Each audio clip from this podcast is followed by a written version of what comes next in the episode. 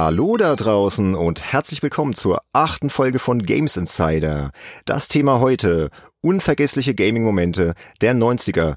Ich bin der Benedikt und begrüße recht herzlich den Sönke.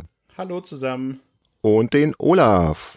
Wunderschönen guten Tag, ab in die 90er, würde ich sagen. Ja, hi Jungs. Ja, ich freue mich total auf das Thema, ähm, weil die 90er waren einfach ein geiles Jahrzehnt, oder? Sönke. Also spielemäßig äh, ist ja da sehr, sehr viel passiert. Auch, glaube ich, viel passiert im Sinne von Spielen, die wirklich äh, prägend waren für, für ganze Genres oder ganze Generationen von weiteren Spielen in dieser Art. Ähm, davon haben wir ja auch ein paar dann jetzt hier in der Sendung drin.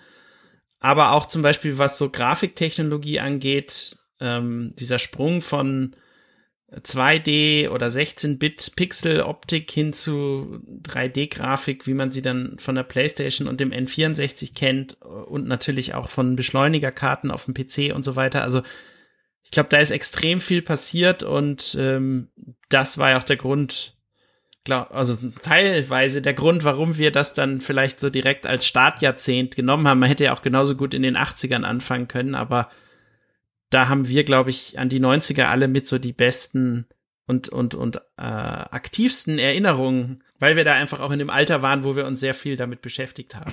ja, auf jeden Fall. Würde ich mal behaupten jetzt. Das, das wollte ich mich gerade sagen, weil das war zumindest, ich glaube, für uns alle ja, so die Zeit wahrscheinlich, wo wir Jugendliche gewesen sind und wo wir natürlich dadurch auch die meiste Zeit einfach gehabt haben, um zu zocken. Also ich glaube, ich kann mich an kein Jahrzehnt erinnern, wo ich dann wirklich so viel Zeit hatte, auch dann natürlich auch arbeitsbedingt, ne? Als Schüler hat man nicht so viel zu tun, dann kommst du nachmittags nach Hause und zockst halt einfach. Und ähm, dann bei mir war es ja so, 2000 habe ich dann schon angefangen zu arbeiten und da war dann berufliches Zocken eher im Vordergrund als dann das private Zocken tatsächlich. Und bei mir ist das wirklich die Zeit, wo man dann auch ganz viel entdeckt hat. Du hast gerade 3D-Technik angesprochen. Ähm, das ist ja auch diese Evolution, die damals gemacht worden ist, wirklich von den frühen Spielen, die wir da gehabt haben, Mitte, Ende der 80er. Und dann, wenn man sich diesen Evolutionssprung, wenn wir jetzt mal Shooter nehmen, von, weiß ich, Doom bis hin zu, ja, was ist dann Ende der 90er, Half-Life und so weiter und so fort, was da alles kam. Mhm. Das ist eine spannende Zeit und ganz, ganz viele unserer Hörer, glaube ich, verbinden auch gerade mit den 90ern ganz viele flauschige Erinnerungen an PC-Spiele, an Konsolenspiele und so und das ist pure Nostalgie. Ja, genau. Und wir reden ja auch immer sehr oft über unseren Job, ne, und äh, über die die Branche und die ganzen Hintergründe.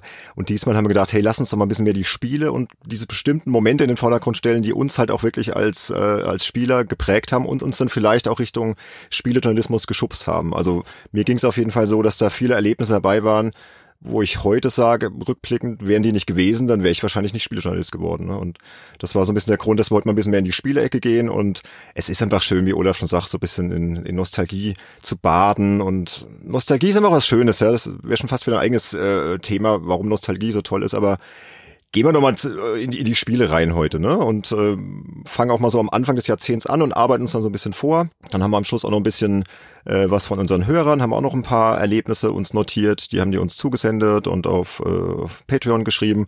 Und dann schauen wir mal, was da so rauskommt. Also ich bin gespannt und habe richtig Bock, jetzt da mal loszulegen. Ne? Genau. Wir, du musst vielleicht auch mal sagen, es ist hier keine absolute Liste, die wir aufstellen, sondern es sind unsere ganz persönlichen Spiele, Momente und äh, Titel, an die wir uns so ein bisschen erinnern wollen. Deswegen keine absolute Liste der besten nee, Spiele oder sonst irgendwas erwarten, sondern nee, nee. so ein bisschen Best of äh, Games Insider Podcaster quasi. Also es hat auch jetzt nichts mit der Spielequalität immer zu tun, wobei ich glaube, fast alle Spiele, die wir heute erwähnen, sind qualitativ äh, sehr gut. Ähm, aber ja, einfach persönliche Momente, die uns halt geprägt haben. Also ihr werdet auch gleich verstehen, warum. Also ich habe da auch ein Spiel zum Beispiel, oh, ja, würde sagen, wir legen einfach mal los, oder? Ab die Post. Wir haben ja hier so eine kleine Liste vor uns liegen. Also ich hatte jetzt notiert, fangen wir mal 1990 an. Ne? Da kam ein Adventure auf den Markt. Ihr wisst schon, wovon ich rede. The Secret of Monkey Island. Und das war so das Spiel, ähm, da geht dann die Pubertät los. Ne? Ich war damals so knapp 13, ja, ich war 13 und dann kommt halt dieses Spiel raus und äh, hier Amiga, vier Disketten und äh, man kannte ja schon die anderen LucasArts äh, Adventures und dann kommt halt Monkey Island, du legst das halt ein und dieses Intro, das werde ich nie vergessen, ne? diese, diese legendäre Karibikmusik mit diesen Calypso-Klängen äh, und das Spiel hat mich einfach umgehauen damals. Es war einfach fantastisch von vorne bis hinten. Äh, das Rätseldesign, die ganze Atmosphäre, ähm, ich habe dann auch sogar die Schule geschwänzt damals. Ich glaube, das war mein erstes Mal, dass ich die Schule geschwänzt habe, um weiterspielen zu können. Ich habe das dann wie im Rausch an zwei Tagen durchgespielt äh, und dieser Moment, von dem ich jetzt spreche oder der, an den ich mich so besonders erinnere, ist diese Endszene. Ich weiß nicht, habt ihr es durchgespielt? Monkey Island 1? Äh, ja. Ja, ich auch. Äh, aber ich muss dazu sagen, nur nur mit Hilfe der Powerplay damals, mit diesen grünen Lösungsheftchen, die ja dann immer in der Mitte gewesen sind. Und mein Bruder hat die dann immer fein säuberlich eingeheftet. Ja, genau. Ne, ich bin bis heute kein großer Adventure-Spieler.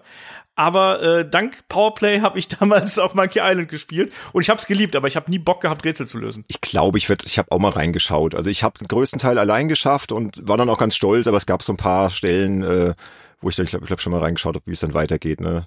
Ich glaube bei diesen ähm, Beleidigungsduellen, ne, mit den mit den Säbelduellen, oh, ja. da habe ich dann mal reingeschaut, wie das im Detail funktioniert. Die haben so ein bisschen geschlaucht und so.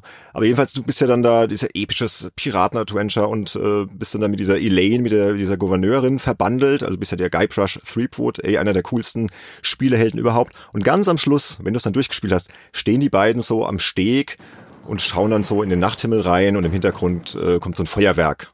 Könnt ihr euch an diese Szene erinnern? Und dann gucken die so, äh, ja, so in die, quasi in die Kamera so rein und schauen so in die Ferne. Und das ist so ein Moment, der hat sich bei mir ja, so ja. eingebrannt.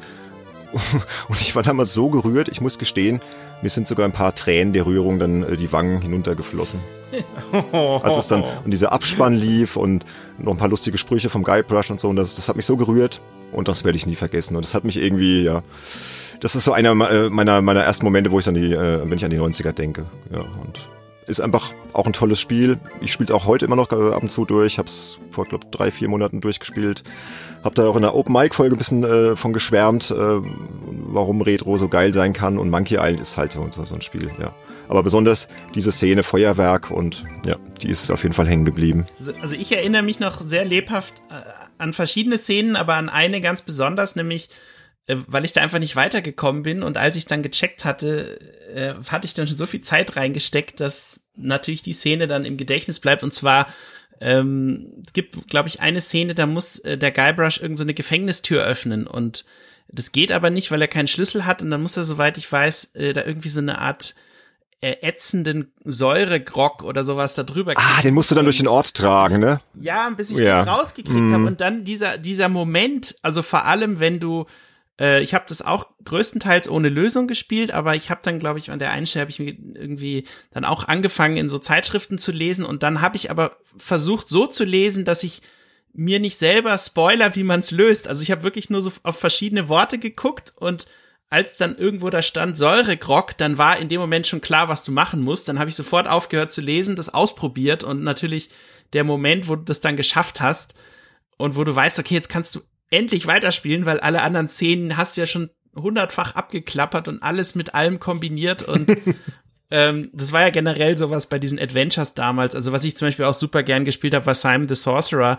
Ähm, da gab's ja auch ein paar ganz äh, nette, knifflige Puzzle, aber dieser Moment irgendwie, wo du dieses eine Rätsel, was dich schon seit Tagen beschäftigt, löst, das, das war für mich immer so ein Highlight bei, bei allen Adventures und im Speziellen bei Monkey Island halt diese, Säure-Grog-Szene oder so. Ich, ich müsste es selber jetzt auch noch mal rauskramen, aber das werde ich nie vergessen, so dieses, oh, endlich geschafft, so, ne, das. Hm, ja, war, war ein tolles, tolles Spiel, aber diese Endszene mit dem Feuerwerk und ich glaube, das hatte auch was mit, äh, ja, mit der Pubertät zu tun, ne, die, die waren ja dann zusammen und verliebt und keine Ahnung, ich war damals halt, wie gesagt, 13 und ich glaube, da sind die Hormone auch ein bisschen durcheinander gekommen. Irgendwie ist mir das total hängen geblieben, ne, so, dass ich dann total erschöpft dann irgendwie nach einer zwei Tage durch Zock-Session dann da saß und ah, jetzt haben sie sich endlich und das Spiel war ja so toll und also hat so einen Ehrenplatz auf jeden Fall. Dieser Moment speziell und halt auch das, das ganze Spiel. Ja.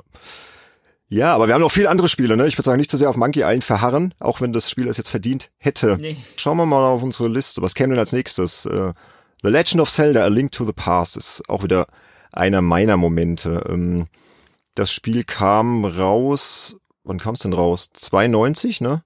92. Ja, also in genau. Europa. Und bei mir war das so, also warum das Spiel jetzt bei mir so hängen geblieben ist, ich bekam Weihnachten 1992 ein Super Nintendo geschenkt, äh, halt dieses ganz normale PAL-Gerät, inklusive Zelda und Super Mario World. Ja. So, und jetzt wird's persönlich. Anfang Januar ist dann mein Vater gestorben. Total überraschend. Äh, Herzinfarkt und du sitzt da halt ne, als junger, verwirrter, äh, werdender Mann äh, mit einem Super Nintendo und dann habe ich halt wie verrückt Zelda gespielt, auch um mich abzulenken. Und äh, deswegen ist es bei mir irgendwie so hängen geblieben. So erstens, weil das Spiel so toll war, ja, einfach, weil es einfach ein unvergessliches Spiel ist. So am Anfang die Szene, wenn Link da aufwacht und der Moment, wenn du das Master-Schwert aus dem Stein ziehst und die Musik einsetzt, ähm, ja, oder dieser Junge mit der Flöte oder die Ankunft in der Schattenwelt. Ich hab's bestimmt gespielt, ne? Link to the Past. Sag ich jetzt einfach mal. Nein? ich hab's, ich hab's nicht, ich, hab, ich hab's nicht gespielt, muss ich dazu sagen. Ich war ja nie ein Nintendo. Ah ja, stimmt. Mensch irgendwo. Ich hatte ja nur einen Gameboy gehabt. Ich war ja so ein reiner PC-Spieler äh, in den 90ern quasi über weite Strecken. Ich habe ja auch so eine lustige Geschichte, was meine PlayStation-Historie mhm. angeht. Und deswegen bin ich so bei Nintendo-Sachen äh, echt relativ raus. Ich habe die ganzen tollen Spiele, die ich habe auch nie die Zeit gefunden. Also das musst du spielen. Link to the Past ist so ein Spiel. Meiner Meinung nach, das muss man gespielt haben. Sönke, sag doch mal. Auf jeden Fall, ja. Also, also bei mir war es so, ähm, ich habe sage ich jetzt auch ganz offen und ehrlich, ich habe den Titel nie durchgespielt, ja. Ähm, ich habe aber tatsächlich dann äh, sehr viel Zeit mit Folge-Zelda-Spielen verbracht. Aber das Witzige ist, Benedikt, weil du das jetzt gerade mit deinem Vater erwähnt mhm. hattest, ähm, ich war damals in den USA und ähm, habe äh, sozusagen ähm, Freunde von der Familie besucht und ähm, wir waren dann in Kalifornien, in Disney World und so weiter und dann, als wir irgendwie diese ganzen Sachen, die man da so machen kann in Freizeitparks und so, mit dem allen durch waren, sind wir dann immer zu denen gefahren und haben dann dort äh, das Legend äh, of Zelda Link to the Past auf deren Super Nintendo gespielt, mhm. äh, solange man das halt in diesen kurzen Zeiten machen konnte. Und der, der eine Junge aus dieser Familie, mit dem wir das gespielt haben, der ist dann kurz darauf auch gestorben. Okay. Äh, ist natürlich auch ein, auch, ein, auch ein sehr trauriges Ereignis. Ich ähm, will jetzt auch keine irgendwie auf weitere Details eingehen, aber es war ziemlich tragisch. Aber dadurch hast du halt immer diese äh, Verbindung mhm. zwischen dieser Person und diesem Spiel, was er zuletzt mit dir zusammen gespielt hat. Der war ja auch Jugendlicher damals. Und äh, wir saßen da und waren halt alle völlig fasziniert äh, wie fantastisch dieses Gesamtpaket aus, du hast es ja selber schon gesagt, diese wunderbare Musik, die äh, diese riesige Spielwelt, die du irgendwie frei erkunden konntest. Die Schattenwelt, die Schattenwelt, weißt du, man, man, man kommt doch dann ja. irgendwann äh, in der Schattenwelt an und dann hast du schon relativ lang gespielt und denkst eigentlich, ah, du bist so kurz vorm Ende und auf einmal kommst du in die Schattenwelt rein und das Spiel öffnet sich komplett neu. Ja, es wird wieder ein komplett neuer Teil und du bist noch lange nicht durch. Das fand ich so hammer damals, krieg, krieg ich ja. jetzt schon wieder Gänsehaut. Und was, ähm, also was Zelda, glaube ich, wenn Zelda etwas, was mich an Zelda immer fasziniert, weil die Tatsache, dass es äh, sein Gameplay immer wieder auf neue Weise variiert hat, indem es neue Gegenstände hinzugefügt hat oder irgendwelche äh, Spielmechanismen, die es vorher nicht gab, die dann irgendwann eingeführt wurden und ähm, mir dann auch gedacht, es gibt so viele Titel, die haben es bis heute nicht verstanden, dass man eigentlich äh, das Game Design einfach extrem viel besser machen kann, wenn man dem Spieler immer wieder neue Werkzeuge an die Hand gibt, die ihn wirklich in Staunen versetzen, ja. Mhm. Und ähm, das finde ich, hat Zelda äh, vor allem in äh, dem Teil halt sehr, sehr gut geschafft und auch auf eine Art und Weise, weil die Darstellung war ja auch schon so es war immer noch so, so ein Pixel-Look und so weiter, aber trotzdem konntest du dir irgendwie gedanklich vorstellen, dieser Junge zu sein, der dann dort durch dieses Adventure-Universum sich durchkämpft. Irgendwie. Ja, genau. Das genau, das ist ja der Punkt, warum es mich damals irgendwie, als mein Vater war gestorben, ich war dann 16 als ich dann so viel gespielt habe. Und das ist natürlich ein sehr sensibles Alter. Ne? Du bist halt wirklich, du, wächst heran, bist voll in der Pubertät und diese ganze Trauer und so, Ver Verwirrtheit, ja, weil das war halt einfach ein prägendes Erlebnis auch für die ganze Familie. Ich war ja zum Glück schon ein bisschen älter, aber da hat mir das Spiel einfach extrem geholfen. Und ich war dann immer so mit Link verbunden, weißt du? Mhm. Klingt jetzt irgendwie doof, aber irgendwie so, der hat ja dann auch irgendwie da schwere Zeiten im Spiel und muss dann in die Schattenwelt. Das ist ja auch nicht alles super duper, aber er kämpft sich halt dann durch und mir hat das Spiel total geholfen irgendwie das alles zu verarbeiten und ich habe es dann halt auch äh, rauf und runter gespielt und auch durchgespielt und auch mit Freunden und so. Also deswegen ist es bei mir so, hat so ein so einen besonderen Moment irgendwie in, in mir immer noch, wenn ich da dran denke, so an diese Zeit halt. Also mir hat's total geholfen, was, was auch zeigt, äh, wie Videospiele halt, ja, auch über, über Trauer oder über schwierige Zeiten hinweg helfen können. Ne? Also, ja. De definitiv. Also es kann, kann ich auf jeden Fall bestätigen. Und ähm, das Witzige war, ich habe dann im letzten Jahr eine Komplettlösung geschrieben zu einem Zelda-Spiel. Das war das Link's Awakening für Nintendo Switch. Mhm. Und ähm, das, der Titel als solches ist ja jetzt auch nicht so ewig lang. Ähm, ich glaube, man kann da irgendwie in den Switch-Titel, der ja letztendlich ein Remake ist von der Gameboy-Version, da kann man vielleicht irgendwie sieben, acht Stunden reinstecken, wenn man die Hauptstory durchspielen will. Es gibt auch Leute, die schaffen das in fünf, ja. Aber wenn du dann anfängst, diese ganzen Geheimnisse in dieser Spielwelt aufzudecken und so weiter, dann kannst du da viel mehr Zeit reinstecken und plötzlich wird ja dann auch klar, hey, Moment mal, es gibt ja noch so viele andere coole Zelda-Spiele, die ich alle eigentlich in dem Sinne dann äh, vielleicht noch nicht zu Ende gespielt habe oder teilweise verpasst habe. Mhm. Dieses Minish Cap zum Beispiel, wo du zusammenschrumpfst oder eben ähm, das Link to the Past und ganz ehrlich, ich würde mich nicht wundern, wenn Nintendo den Titel bereits, während wir jetzt hier gerade sprechen, in eine äh, Switch-Version umkonvertiert, so ähnlich wie sie es auch bei ähm, Link's Awakening gemacht hm, Weiß nicht, ob ich es jetzt persönlich brauche, weil die Version auf dem SNES Classic Mini ist ja eins zu eins und ich finde es immer noch genial. Also, aber klar, Wieso nicht für die junge neue Generation? Also, also ich bin mir sogar ziemlich sicher, dass sie es dass machen werden, genau für die neue Generation, mhm. für all die Leute, die eben damals vielleicht noch gar nicht auf der Welt waren, aber sind wir schon so alt, Sönke? Trotzdem weiß, ja, dass, dass dieses Spielprinzip halt auch sie weiterhin sehr faszinieren wird, ja. Und ja, ja. Genau, also wie gesagt, da könnte man, glaube ich, über den Titel alleine noch viele äh, lange fantastische Geschichten erzählen. Ja. Also Olaf, du musst das nachholen, unbedingt. Das das ist hier mit Spielbefehl von, Sö von Sönke und mir. Hier. Genau. Aber du warst halt immer so der PC-Spieler, ne? Auch in den 90ern. Ich habe das ja vorher gesehen, ihr habt mir ja so ein bisschen die Spiele schon mal geschickt. Und es ist alles sehr PC-lastig in eurer Ecke, ne? Und auch der nächste Titel, ne? Äh, war jetzt ein Sönke-Spiel. Doom, Sönke. 93 erschienen. Erzähl mal. Ja, also Doom, keine Ahnung, wo soll ich da anfangen, ne? Das äh, Hast du viel zu jung dafür gewesen bist, um das überhaupt genau, zu spielen? Ja, er war 16, oder? Nee, Quatsch, du bist ja ein bisschen jünger. Du warst, wie alt warst du denn? 14? 15? Ähm, wie alt war ich denn? 93? Das sage ich euch nachher. Das sage ich euch nachher. Nee, Schmarrn, aber womit ich Doom halt verbinde, also ich war, habe damals in der Nähe von Benedikt gewohnt, gewohnt in Worms. Gewormt. Und, ähm, Worms, genau. Der ist gut, ja. Und im Nachbarort, im Nachbarort äh, gab's einen, hat ein Kumpel von mir gewohnt und die hatten dort auch so einen Computerclub. Und da bin ich dann irgendwie einmal die Woche freitags hingegangen. Und was haben wir da gemacht? Klar, wir haben halt Doom im Netzwerk gespielt und ähm, es war einfach irgendwie so ein Ereignis damals generell dieses Netzwerk Multiplayer, das hat ja eine gewisse, sag ich mal, Logistik erfordert. Du musstest halt erstmal die ganzen Rechner hinschleppen, du musstest das alles verkabeln, ähm, du musstest halt schauen, dass auch wirklich dann alles läuft und so weiter. Und bis das dann mal eingerichtet war, ist halt schon mal eine gewisse Zeit vergangen.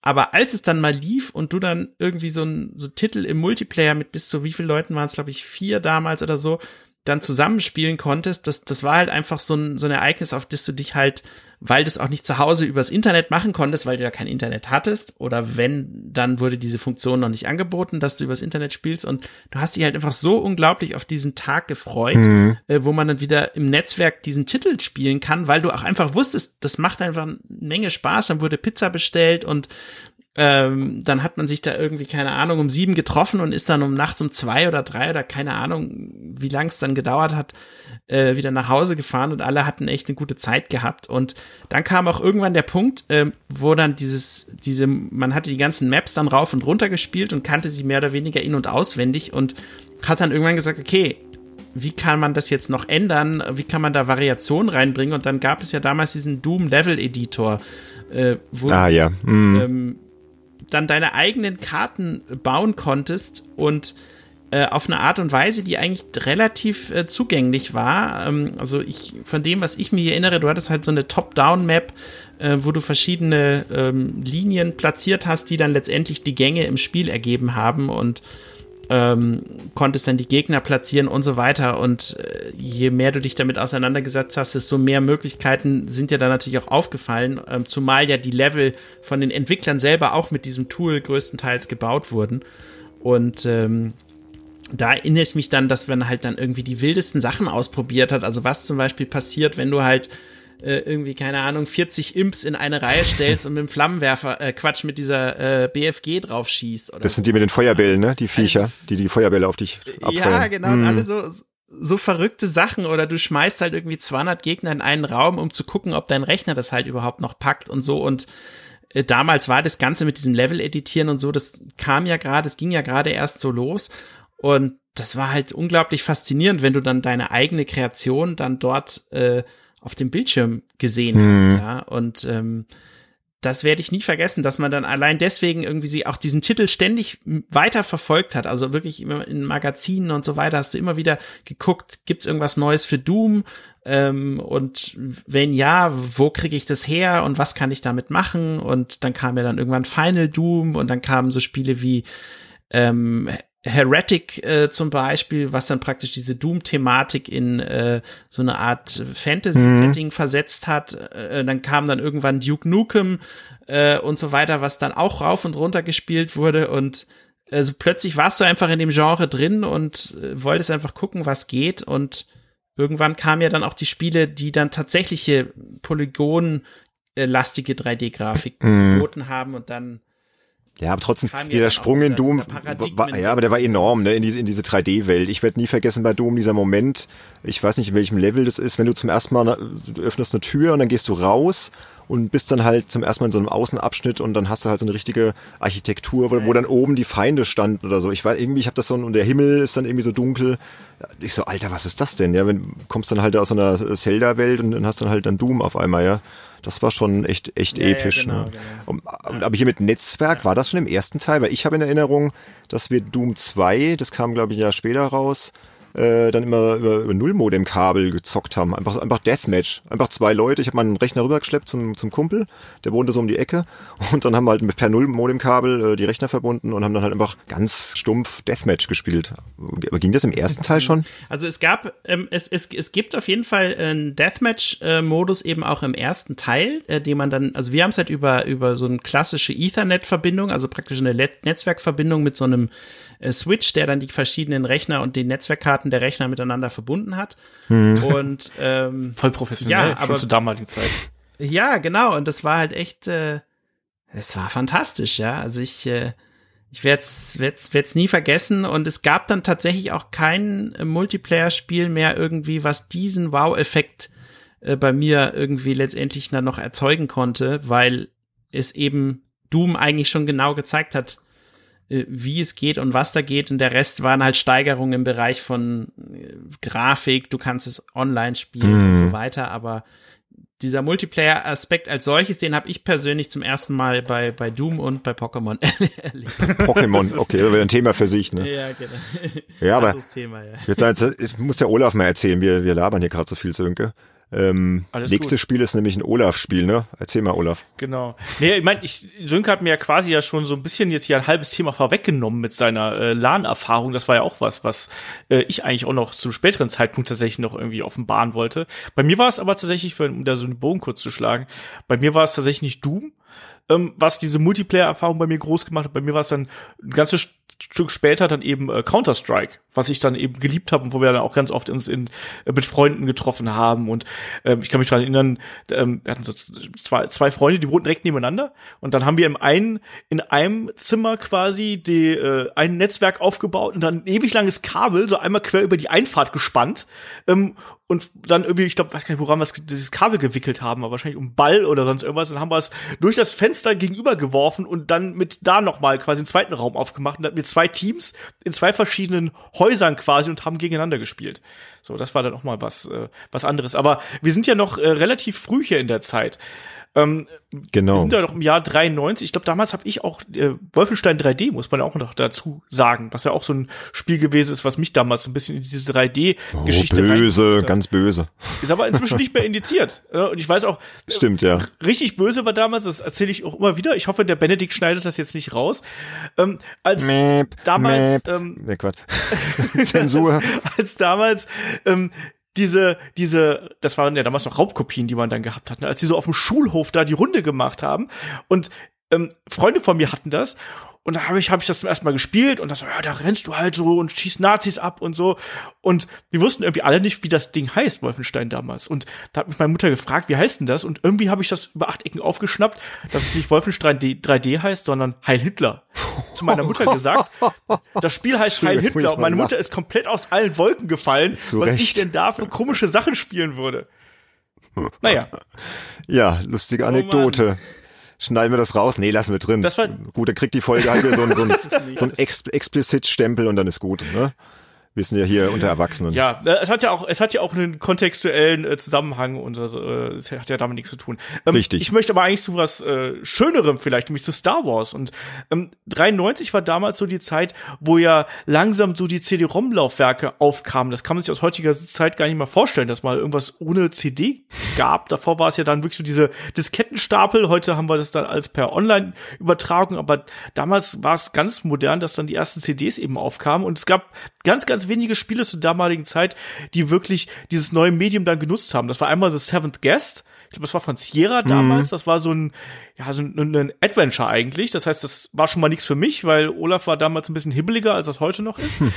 Und dann ist es Rebel Assault gewesen. Oh ja. Von Lucas Arts. Und das Ding hat mich damals total fasziniert und aus heutiger Sicht hat es absolut nicht verdient. Nee, Weil das war ja- spielerisch kacke, ne? Aber erzähl, ja. äh, ganz, ganz furchtbar. Es ist ja eigentlich so ein interaktiver Film, wie so ein, also es ist vom Genre her ein Rail-Shooter, was die Geschichte von Star Wars so ein bisschen umdichtet. Du spielst quasi äh, mit deinem Spielcharakter die wichtigsten Momente äh, der ja des ersten Star Wars Films nach, also Krieg der Sterne Episode 4 und auch so ein bisschen Episode 5, also irgendwie landest du auch auf Hoth, obwohl es eigentlich damit nichts zu tun hat, aber ist halt geil. Ne? Und das war natürlich erstmal schon mal per se cool, weil Star Wars ist immer ein Thema in dem Alter. Ich war damals 14, müsste ich da gewesen sein. Eh super spannend irgendwo. Und dann spielst du eben so ein Spiel, was, was ähm, tatsächlich diese Atmosphäre der Star Wars-Filme einfängt. Und ich fand es damals total faszinierend, dass du den Soundtrack gehabt hast. Du hast diesen unfassbaren Wiedererkennungswert und all das, was irgendwie damit zusammenhängt. Du bist in einem X-Wing geflogen, durch den Todesstern und keine Ahnung was, über Hoth und hast diese Momente erlebt. Und damals hat man sich eingebildet, dass Videospiele nicht geiler werden könnten, weil das war plötzlich so ein Sprung auf. Wir haben gerade diesen Evolutionssprung angesprochen von Pixeln und äh, weiß ich nicht, Sidescrollern hin zu wirklich 3D-Filmsequenzen und du flogst durch Canyons und ich weiß nicht was. Das Problem ist, es war eigentlich absolut beschissen spielbar. Also, weil die Steuerung war halt so kacke. Ich weiß nicht, ob Das das, stimmt, wenn ja. man Rebel Assault 2 jetzt nochmal spielt, du, das, die, die Steuerung von diesem Fadenkreuz ist unspielbar. Und es war eigentlich ein Grauen, aber man hat es trotzdem gespielt, weil es eben so Realfilmszenen gewesen sind. Und wenn man sich die Wertung anschaut, die äh, das Spiel damals bekommen hat, also im PC Joker hat es eine äh, 87 bekommen, PC Games gibt eine 91, PC Player gibt eine 91 Oh, damals. die strenge Player. Und auch die Powerplay- 91. Mhm. Ja, ja, und auch die Powerplay hat damals eine 87 gegeben. Also absolut, absoluter Hype, weil alle Leute von der Technik da so geflasht gewesen sind. Und das schrei- schreibt auch der gute ähm, Christian äh, Fritz Schneider von der GameStar, der hat eine kleine Kolumne darüber geschrieben. Und das fasst das sehr gut zusammen, was ich hier äh, gerade gesagt habe, weil das Spiel war damals schweineteuer, hat irgendwie 100, 120 Eu- Mark gekostet. Ja.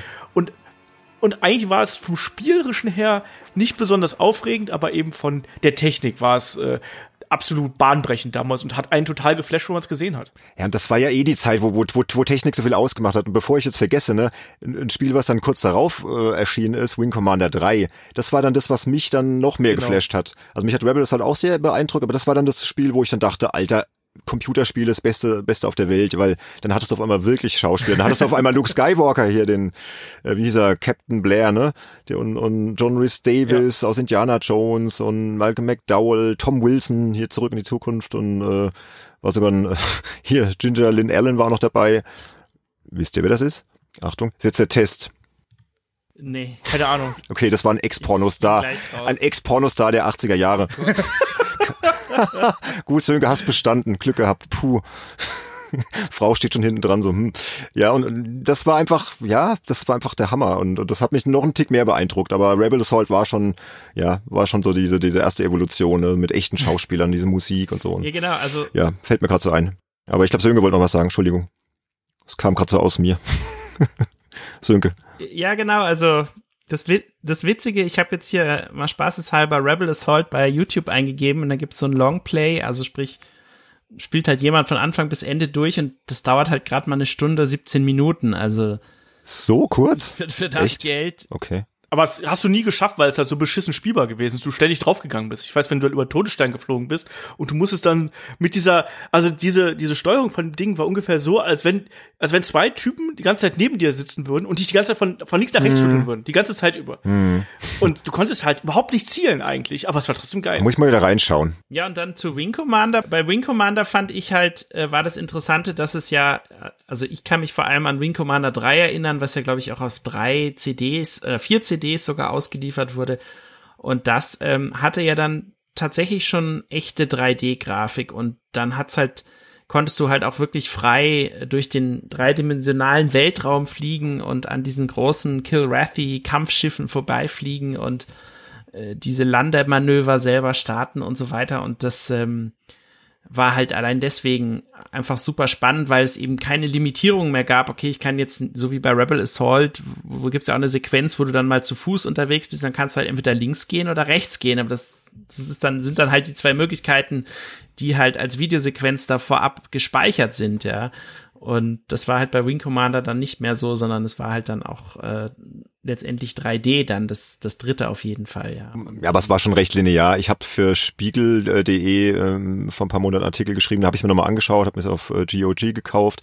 Es spielt sich echt noch gut übrigens, aber es ist schon relativ linear. Du fliegst ja dann immer von einem Checkpoint zum anderen letztendlich. Ne? Dann machst du Autopilot an, fliegst dann von A nach B, ballerst ein paar Kilrathi ab und dann fliegst du zu C. Also, aber klar, das Gefühl damals war schon so von, von Freiheit ne? und echte 3D-Welt und so. Ja. Ach ja, schöne Zeiten, oder? Macht Spaß, in Nostalgie zu schwelgen. Ich hoffe, ich hoffe, ich hoffe, die Hörer sind auch gerade so, so ergriffen wie wir. Ja, es war halt damals eine spannende Zeit, ne, weil es einfach so viel, so viel getan hat irgendwo und ähm, das hat es ja damals auch so interessant gemacht. Und ich weiß auch vielleicht, um nochmal den Bogen zurück zu Rebel Assault zu schlagen, ich habe vielleicht auch deswegen so ein mhm. intensives Gefühl noch an dieses Spiel, weil das wollte erstmal nicht laufen äh, als ich das bekommen habe. Und ich könnte euch daran garantiert auch noch erinnern, wenn zur damaligen Zeit nämlich ähm, PC-Spiele gespielt habt, dann hat man die nicht eingelegt und dann liefen die. Da musste man ja erstmal noch die Startdateien bearbeiten, damit man genug ja, ja. Speicher und äh, virtuellen Speicher und keine Ahnung was freigeschaufelt EMS hat. EMS-Speicher, oder? Weiß, Wie ist das? Ja, ja. Hm. Genau. Ja, den EMS-Speicher freischaufeln. Ich weiß, wie lange ich daran rumgedoktert habe, bis ich dann irgendwie die Konfiguration gehabt habe, dass das lief und das hat man sich die Startdiskette extra nur für Rebel Assault gemacht, wo es drauf stand und dann konnte man das dann extra spielen. Das war schon eine coole coole Zeit irgendwo, äh, weil da musste man sich sein Spiel noch erarbeiten ja. irgendwo. ich weiß, ich hatte so ein Tool, das hieß Quem, also irgendwie Quarterdeck Expanded Memory Manager und ähm, mit dem Tool war das dann irgendwie total einfach, äh, diese Speicherprobleme in den Griff zu kriegen und äh, das sparte einem natürlich dann A eine Menge Zeit und B äh, konnte man dann auch dadurch viel mehr verschiedene Sachen äh, ohne dieses genervt sein, weil es mal wieder nicht läuft, halt hintereinander durchprobieren und äh, dann wurden ja auch die ersten oder viele Magazine dann mit äh, so Demo-CDs ausgeliefert äh, und da hat man natürlich dann auch alles rauf und runter probiert, was was da so dabei war und musste sich natürlich auch dort immer mit den Speicherproblemen dann teils rumschlagen, ja. Also hm. schon eine, eine ziemliche Evolution jetzt hin zu Steam, was ja letztendlich auch dadurch, glaube ich, äh, groß geworden ist, dass es auch wie bei, wie du sagst, Olaf, bei Counter-Strike, es hat ja dann letztendlich immer die Spieldateien für dich automatisch auf den neuesten Stand gehalten. Du musstest dich darum ja gar nicht mehr kümmern. Und das war halt für, für damalige Verhältnisse einfach ein unglaublicher Komfortgewinn. Und ja. dieses, auf welcher Seite kriege ich den Patch und läuft er dann auch und habe ich den auch ins richtige Verzeichnis kopiert und fehlt da nicht vielleicht noch was oder gibt es vielleicht sogar noch einen neueren Patch und dieses Hinterherjagen nach irgendwelchen Dateien und so, das, das ist ja durch Steam dann komplett irrelevant geworden, ja. Und mittlerweile haben, habt's ja im Grunde genommen auch jede Konsole, die PlayStation ja mit ihrem Chip, der dann auch irgendwie das für dich alles automatisch auf dem neuesten Stand hält und die Konsole ein- und ausschaltet, ohne dass du da noch irgendwas tun musst. Also komfortabler geht's ja dann gar nicht mehr, ja. Ja, zum Glück. Ich meine, also keiner möchte mir jetzt da irgendwie EMS-Speicher freischaufeln. Auch wenn es damals irgendwie, irgendwie, irgendwie hat's ja auch Spaß gemacht, wenn du sagst, ah, ich hab's jetzt geschafft endlich, ne? Dann irgendwelche, irgendwas dann in den Speicher hochladen. Eben. Eben. Also ich, ich weiß, dass das damals, mir, mir hat das damals so ein bisschen das Gefühl gegeben, als wäre ich so ein so ein Programmierer, muss ich ganz ehrlich sagen. Ich habe dann da gesessen und hab dann irgendwelche, dann setze ich das hier in Sternchen oder dann mache ich das so und dann dann läuft's auf einmal nicht mehr alles und dann muss ich das wieder reparieren. Also das hat auch echt so ein bisschen den Bastler in mir hervorgebracht. Und Sönke, du hast gerade so Heft-CDs angesprochen. Da muss ich auch gerade noch mal eine Lanze natürlich für die PC-Player damals brechen. Also die Multimedia-Leserbriefe. ja. Absolut genial zur damaligen Zeit. Ich habe das geliebt und ich habe allein wegen dieser, das war da, so damals so eine Videoserie, wo sie dann eben aus der Redaktion Sachen gezeigt haben und so weiter und so fort. Und da, da, allein dadurch hast du dann noch einen ganz anderen Bezug nochmal zu den Magazinen, zu den Redakteuren ja. bekommen plötzlich. Und ich habe damals die Sachen so verschlungen, äh, das war echt crazy. Und auch die Trailer, die da drauf waren. Du bist ja sonst nicht an die Trailer rangekommen. Also heute gehst du auf YouTube, klickst was an. Damals habe ich mir teilweise Trailer von ich glaube, es war vom ersten Command Conquer äh, zum Beispiel, habe ich mir dutzendfach angeschaut, weil ich das damals so geil fand und weil das so gut inszeniert gewesen. Heute kriegst du jeden Tag irgendwie 50 Trailer um die Ohren geballert und damals hast du einen Monat drauf gewartet, dass du wirklich dann diese eine CD bekommst, wo da vielleicht ein Trailer drauf ist von einem Spiel, auf das du wirklich wartest. Das mochte ich auch dann wiederum mhm. sehr gerne und ich habe damals auch sehr, sehr viel Magazine gekauft, muss ich sagen. Also es war auch nicht so, dass man nur eins gekauft hat, sondern ich weiß, dass ich jedes Mal, wenn ich damals mit meiner Mutter einkaufen gegangen bin, dann landete immer irgendwie so so rein zufällig irgendein Spielemagazin im im ja, ja, bei mir auch. So das war, das auf jeden Fall die Zeit. Deswegen, deswegen sind die 90er ja auch für uns so prägend gewesen. Auch, deswegen haben wir die auch ausgewählt, ne? weil wir auch nicht nur die, uns für die Spiele begeistert haben, sondern auch für die Spielemagazine. Ne? Powerplay sowieso, also war immer mein absoluter Favorit, bis dann halt PC Player später dann doch besser wurde, muss man doch sagen, rückblickend. Ne? Die Powerplay wurde dann einfach schwächer und ja, auch die Videospielmagazine, Videogames, die Maniac, das waren einfach, ja, wichtige Zeiten für uns, glaube ich. Sonst würden wir hier wahrscheinlich gar nicht sitzen und zusammen jetzt darüber sprechen. Ne? Ja. Ja, und ja. Aber hier, um hier nochmal ein bisschen in dieser Zeit zu bleiben, wo wir gerade waren, hier Star Wars Rebel Assault war 93, ne, und, und dann CD äh, setzt sich als Medium durch, dann gab und dann 3D und dann haben wir ja gleich so einen Blog, wo wir vielleicht gerade mal so ein bisschen zusammenfassen können. Außer ihr habt da jetzt irgendwie ganz spezielle Momente, dann sagt es bitte. Ähm, wir hatten dann System Shock 1994, ne, Olaf? Danach kam dann Descent ja, 1995 und Duke Nukem 3D 1996. Vielleicht können wir die dreimal so in der Reihenfolge äh, kurz anreißen, was da so für euch so besonders war. Also Olaf hatte System Shock erwähnt, ne? CD-Version. Genau, wir haben bei, bei 95, bei 95 haben wir theoretisch noch Jedi Knight, was ich hier noch mit reinschmeißen wollte, ganz kurz, weil das war das erste Spiel, zu dem ich einen Artikel geschrieben habe. Nämlich damals in der, äh, in unserer Schülerzeit. Das war 98. Brain, Sorry, ich, wenn ich dich da berichtigen muss. 95 war, ah, 98. war Dark das, Forces. Also das war Dark genau, Forces. Genau, das, weil das habe ich auch weil gespielt. in Deutschland ja. indiziert ist. Genau, und das, richtig. Stimmt, dann habe ich die falschen Daten hier. Wir Stimmt, sind explizit, Sönke. Wir dürfen über alles sprechen. wir dürfen auch über, über, ach so. Ja, dürfen wir. Stimmt, aber dann machen wir gleich mit System Shock weiter, würde ich sagen. Genau, dann sind wir noch im Jahr 94. Genau, was war denn da so ähm, die, die Momente, die dich da so, ja, die du nicht vergessen hast? Ich habe es erstmal liegen lassen, muss ich dazu sagen. Ich habe es irgendwie mal von meinem Bruder geschenkt bekommen und ich kannte das Spiel nicht. Zu irgendeinem Geburtstag so bekommen, so, ah, cool, hab's dann weggelegt. Das lag dann erstmal eine ganze Zeit lang in der Ecke. Und dann irgendwann als ich bereit dafür war, habe ich dann äh, das Spiel mal eingelegt, habe gesehen, so, oh, das ist ja nicht nur die Diskettenversion, die ja zuerst rauskam, ne, sondern es ist ja sogar die CD-Version gewesen. Und CDs waren natürlich damals schon äh, deutlich cooler als Disketten. Und was dann hier das Interessante für mich gewesen ist, war, ähm, dass dieses Spiel ja auch wirklich ein erzählendes ähm, 3D-Spiel damals gewesen ist. Und ich habe ja, wie gesagt, vorher so Sachen wie Doom gespielt, wie Wolfenstein und so. Und da spielt ja eigentlich eher so das Action-Erlebnis die wichtige Rolle. Und hier war es so, dass du ja vor allem die Geschichte dieser äh, Raumstation, auf der System Shock damals stattgefunden hat, die wolltest du ähm, erleben auf der Citadel. Was ist da passiert? Was ist äh, mit diesem, was hat es mit dieser KI Shodan auf sich, mhm. die da offensichtlich ähm, Roughshot gelaufen ist irgendwo? Und dazu hat man ja damals eine ganz ja wie soll man sagen, heutzutage eine ganz gängige Erzählmethode benutzt, äh, aus damaliger Sicht aber revolutionär. Es gab Audiologs und das habe ich geliebt. Dann hast du, bist du da rumgelaufen, irgendwie, du warst ja so ein Hacker, der aus dem Kälteschlaf wieder aufgewacht ist und dann musst du dich ja da erstmal irgendwie so zurechtfinden und dann, äh, dann findest du halt eben diese Audiologs und du hörst dann eben die Überlebenden, wie sie zu dir sprechen, mit richtiger Sprachausgabe. Sabo, you've got to be kidding me. Is this work schedule some kind of joke? Und das fand ich damals so revolutionär. Und dieses Spiel an sich ist ja auch so komplex gewesen mit dieser Mischung aus Rollenspiel und dem Hacking, was du gehabt hast. Ähm, diese Station war riesig mit verschiedenen Decks und da schöne Grüße an Kollegen und Freund David. Der hat mich nämlich da durchgelotst, weil ich habe ja eine, eine Orientierung in diesem Spiel gehabt bis zum das ging überhaupt nicht. Ich habe mich ständig verlaufen und wusste nicht, wo die Ein- und Ausgänge sind, weil diese Station auch überhaupt nicht logisch aufgebaut ist in irgendeiner Art und Weise. Und also wir haben dann die Abmachung gemacht, so er merkt sich den Weg und ich erschieß die ganzen äh, die ganzen Zombies, die da rumwanken.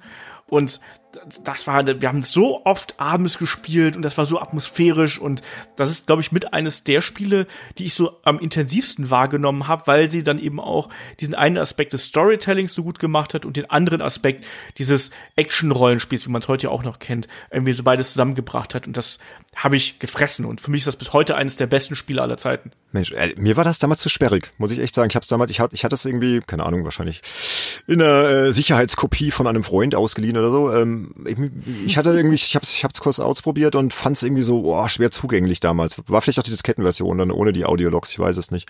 Ähm, ich habe mal geschaut, aber da gibt's ja eine Enhanced Edition, ne? die ist 2015 erschienen von den Night Dive Studios. Vielleicht wäre das ja mal so, so, so ein Ding, äh, was man sich mal für unsere Retro-Runde, unser Patreon-Bonusformat anschaut. Also meinst du, das lohnt sich noch, heute das noch zu spielen, wenn es so ein bisschen aufgepeppt ist mit äh, verbesserter Grafik und, und ich glaube, Interface wird ein bisschen verbessert und so. Lohnt sich das noch heute oder würdest du sagen, nee, lass mal, lass, lass mal den 90ern? ich, ich glaube tatsächlich, dass das System Shock 2 besser funktionieren würde, weil das das in sich modernere Spiel gewesen ist. Ähm, bin mir nicht ganz sicher, weil wie gesagt, es, da sind schon viele Sachen dabei, die wirklich bearbeitet werden müssen. Ich weiß, ich habe es noch mal gespielt äh, irgendwann vor vor zig Jahren und habe auch gemerkt, dass es, wie du schon gesagt hast, sehr sperrig ist aus heutiger Sicht, weil vieles da irgendwie nicht so richtig also es passt schon zusammen, aber man muss eben da sich ein bisschen reinarbeiten. Deswegen, also interessant auf jeden Fall. Ähm, und also ich würde es auf jeden Fall nochmal ausprobieren, sagen wir es mal so. Ja, ich schreib's mal auf, kommt auf die Liste. Also ist so ein Titel, der mich auch interessiert. Ich hatte Ultima, Ultima Underworld, hattest du das vorher gespielt? Das war ja schon, glaube 92. Das hast du auch nicht gespielt gehabt, ne? Nee. Weil das war ja im Prinzip so der, der, Vorreiter, ne? So ein bisschen. Ähm, auch von mit der ganzen 3D-Technologie. Ja. Na gut, ja. Tolles Spiel bestimmt, ja. Sönke, hattest du es gespielt? System Shock? Ähm, nee, aber ich hatte mal äh, im letzten Jahr die Ehre gehabt, mit Warren Spector äh, ein Interview zu führen. Und zwar war das auf der Nordic Game Conference und das ähm, Schöne damals war, dass er überhaupt keine Termine hatte. Also ich habe da einfach ihn gefragt, so hey, hätten Sie Interesse, ein Interview zu machen? Und das hat dann irgendwie, ich glaube, fast 50 Minuten gedauert oder so. Und ihr wisst es ja selber, bei Interviews brauchst du immer so 15, 20 Minuten, bis die Leute mal so warm werden und bis man dann merkt, okay, will der noch mehr erzählen oder ist der eigentlich schon total genervt und geht gleich zum nächsten Termin? Aber nein, der hatte wirklich totale Lust weiter zu erzählen.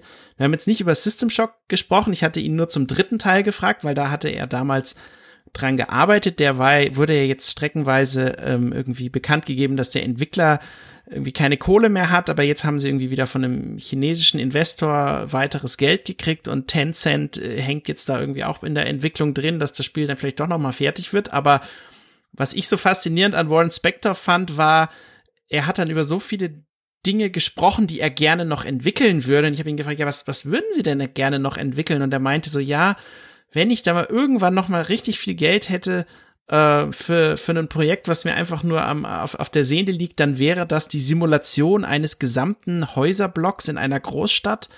ähm, wo wirklich alles in diesem Block simuliert wird. Also wer geht da rein, wer geht da raus, was passiert in den einzelnen Räumen der verschiedenen Wohnungen, der verschiedenen Hochhäuser, die sich da befinden. Und er hatte dann, glaube ich, auch noch eine Größe genannt, wie groß äh, dieser Block letztendlich sein soll. Aber es soll halt wirklich vom Wetter bis zu den Interaktionen der Menschen alles simuliert werden. Wo genau da das Spiel ist, das wusste er selber noch nicht, aber er meinte, wenn das irgendwie mal gehen würde, fände er das total spannend, ja. Und er war generell halt super locker drauf und hatte dort auch einen Vortrag gehalten über Storytelling ähm, auf der Messe und so, aber ähm, ja, also ich glaube, System Shock war äh, vor allem zusammen mit Deus Ex so eins der Spiele, wo wo er natürlich mit am meisten irgendwie äh, Einfluss dran hat. Also er war zwar Produzent, aber er hat, glaube ich, doch sehr viel, äh, also es hat ihn einfach sehr geprägt und hoffentlich kann er seinen dritten Teil noch, noch eines Tages fertig machen. Also das würde ich hm. persönlich sehr wünschen, ja. Schauen wir mal, was. Ist ja auch nicht mehr der allerjüngste, glaube ich, Warren Spector, ne? Der ist auch schon über 60, oder? Genau. Hm. Ja, ja. Jo, nö, das wird schon. Gut, bleiben wir mal in dem in dem äh, in der Epoche da jetzt sind wir Mitte der 90er 3D, ne? Äh, es wird's immer immer fortschrittlicher, ne? Und der nächste Titel, der war dann der Wahnsinn, oder Sönke? Genau, das ist so ein Spiel, was, äh, was viele Leute irgendwie auch gar nicht so richtig auf dem Schirm mehr haben, weil es halt auch damals nicht so der riesige Verkaufserfolg war. Es war aber nichtsdestotrotz tatsächlich ähm, eins der allerersten Spiele überhaupt, was wirklich komplette 3D-Grafik geboten hat und vor allem nicht nur 3D-Grafik, sondern auch das gesamte Level-Design war dreidimensional und im Grunde genommen, also wir sprechen hier von Descent. Also Descent heißt ja im Grunde auf Englisch der, im Englischen der Abstieg. Also in dem Fall bist du halt in so einem fahrzeuggroßen Raumschiff gewesen, so einem Art Gleiter und bist halt in so einem Minensystem abgetaucht und äh, hast äh, über 27 verschiedene Level hinweg dieses Minensystem vor rebellierenden Robotern befreit und das Krasse an dem Spiel war, du konntest halt dieses Raumschiff, in dem du dich befindest, genau wie in einer Flugsimulation, äh, um 360 Grad komplett in jede Richtung drehen. Du konntest dich um die eigene Achse nach links, rechts, nach vorne drehen. Du konntest im Grunde genommen äh, die wildesten Korkenzieher und alles Mögliche äh, fliegen. Nur mit dem Unterschied zu einer Flugsimulation, wenn du da eben kein Gas gibst, dann irgendwann stürzt dein Jet ab und das ist halt da nicht passiert. Du konntest halt auch einfach auf der Stelle schweben und dich dann sozusagen wieder in Position bringen, was auch tatsächlich am Anfang, wenn du das Spiel nicht kanntest, sehr, sehr häufig nötig war, weil du einfach total die Orientierung erstmal verloren hast, weil es mhm. so krass war, ja. Und, und das ganze Leveldesign lebte dann auch davon, dass man später wirklich äh, irgendwie in Röhren abgetaucht ist, die wirklich senkrecht nach unten gingen und plötzlich haben sie irgendwie so einen U-förmigen Bogen gemacht und die Gegner kamen von allen Seiten. Also da musste man, also da konnte einem tatsächlich auch äh, am normalen Rechner irgendwie so ein bisschen schwindlig werden am Anfang. hm. Und ich weiß, ich weiß noch, es war tatsächlich auch eins der Spiele, ähm, da gibt's auch so einen netten Artikel bei Cultboy, ähm, wo, über die wir auch schon ein paar Mal gesprochen hatten, was dann für äh, diese Cybermax VR-Brille, die damals auf den Markt kam, äh, schon optimiert wurde dass man es halt dort äh, irgendwie auch dann in VR spielen kann, was natürlich total crazy war. Aber Descent fand ich persönlich einen ganz fantastischen Titel, weil er eben auch durch diese äh, dieses dreidimensionale Leveldesign extrem anspruchsvoll war. Also du konntest halt nicht einfach da so reinfliegen, äh, sondern du musstest wirklich immer genau gucken, in welche Richtung zeigt dein Raumschiff, wo befinden sich die Gegner, wie kannst du, in welcher Reihenfolge schießt du die ab, damit äh, ja nicht irgendeiner zu nahe kommt? Und das waren auch äh, diverse Schlüsselkartenrätsel dabei und so weiter. Also der, das Spiel hat mich damals unglaublich fasziniert und es wurden, glaube ich, ja noch zwei weitere Teile rausgebracht, aber danach ist die Serie dann auch äh, ja, so ein bisschen in der Versenkung verschwunden. Also ich weiß nicht, ob ihr es damals mal gespielt hattet, aber. Ja, ja, ich habe es auch gespielt. Und ja. was mir auch sehr in Erinnerung geblieben ist, es wurde damals eine Shareware-Version veröffentlicht von dem Spiel. Das war ja damals noch relativ Echt? gängig, dass dann halt irgendwie eine, eine Version veröffentlicht wurde. Wer das nicht mehr kennt, das Format, das war dann schon quasi das fertige Spiel, aber du hattest dann halt, ich habe im Fall von Descent waren es sieben Levels, immerhin, ja, von den knapp 30 oder so. Also fast ein Drittel des Spiels hast du kostenlos bekommen, war dann auf irgendeiner CD dabei, weiß nicht, Powerplay oder so oder, oder PC Player. Und dann konntest du da halt richtig stundenlang spielen. Und so habe ich das halt damals kennengelernt und was hat mich auch total geflasht. Also Descent und habe ich auch vor ein paar Monaten auch was drüber geschrieben für golem.de kann ich ja mal in die Shownotes stellen, so wer wissen will, wie sich das heute spielt. Also kurz zusammengefasst, spielt sich immer noch sehr gut und man kann es mit so ein paar technisch, ja. ja, man kann es technisch auch noch so ein bisschen pimpen und so. Also es ist echt echt ein faszinierendes Spiel immer noch. Und auch diese, diese klaustrophobische Atmosphäre in dem Tunnel und die Techno-Musik im Hintergrund und ist, ist gut. Also sollte, sollte man auch kennen. Ist auch so ein, ja so ein 90er Jahre Klassiker. hat sogar Multiplayer-Modus. Stimmt, ja, genau. Was, was Sönke gerade gesagt hat, äh, das hatte ich übrigens auch. Ich glaube, das war das erste Spiel, wo mir richtig kotzübel bei geworden ist. Also, was ich am Anfang gespielt habe. Dann, dann saust du halt da rum und du weißt gar nicht mehr genau, wo was irgendwo ist. Und das war ja auch die Zeit, da hat man ja gern möglichst dicht vom Bildschirm gesessen. Und mir war mm. richtig, richtig schlecht danach. Das weiß ich noch. Ach komm, da hast, da hast, du zum ersten Mal ein Sixpack getrunken, gibst du. Das war doch die Zeit, Mitte der 90er. ich habe super, ja, ich habe super spät angefangen zu trinken. Um mal hier so eine persönliche Geschichte. Ich glaube, das erste Mal richtig betrunken war ich mit 19 oder so, 18, 19. Okay. Aber dann richtig. Aber dann richtig. Ja, das genau. sind immer die schlimmsten, die Spätstarter, ne? Genau, ja, da, da kenne ich auch so ein paar äh, Kollegen aus meinem Freundeskreis. Die waren dann aber die schlimmsten, ne? Du warst dann schon eigentlich bei das Gröbste hinaus und die haben dann angefangen und dann ging's aber richtig zur Sache. Ja, ja. Das kennen wir. Genau so. Aber hier, ähm, Descent, da gibt's ja noch ein ähnliches Spiel, Forsaken. Das kam dann ein bisschen später raus, glaube drei Jahre später. Ah ja. Mhm. Das fand ich damals auch sehr geil. Ich habe da, glaube ich, die Playstation-Version gespielt. Gab es auch für N64 und PC. Ähm, das, das, Das war aber bunter, oder? War das nicht so? Ich verbinde damit irgendwie. Ziemlich flashy. das war ein bisschen Genau. flashy, genau. Flashy ist ein guter Ausdruck. Ja. Das war aber sehr ähnlich, aber auch grafisch sehr schön gemacht, aber einfach ein bisschen bunter, nicht ganz so, so klaustrophobisch und so. Und da habe ich äh, im Zuge der Folgenrecherche gesehen, dass da 2018 ein Remaster erschienen ist für PC, Mac und Xbox One, also zu Forsaken.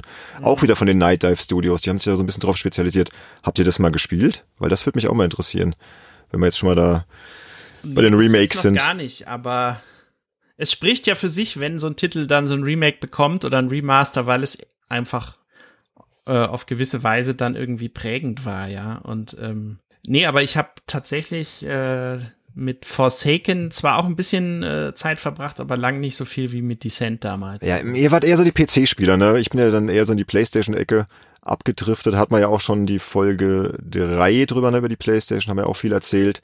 Und da kam ja auch schon raus, dass Olaf und, und du, ihr wart ja halt eher so die Hardcore-PC-Zocker mit äh, 3D-Karte auch drin. und ja, deswegen ble Ja, genau. bleiben wir doch auf dem PC. Ähm, nächstes Spiel 1996, Olaf, wo du gesagt hast, dass du dich sehr gut dran erinnerst und unvergessliche Momente hast. Duke Nukem 3D, hat man es vorhin ja schon kurz von. Was, was war das Besondere für Genau. dich? Und das Witzige ist eigentlich, dass ich so eine ähnliche Geschichte mit Duke Nukem 3D hatte wie Sönke mit Doom.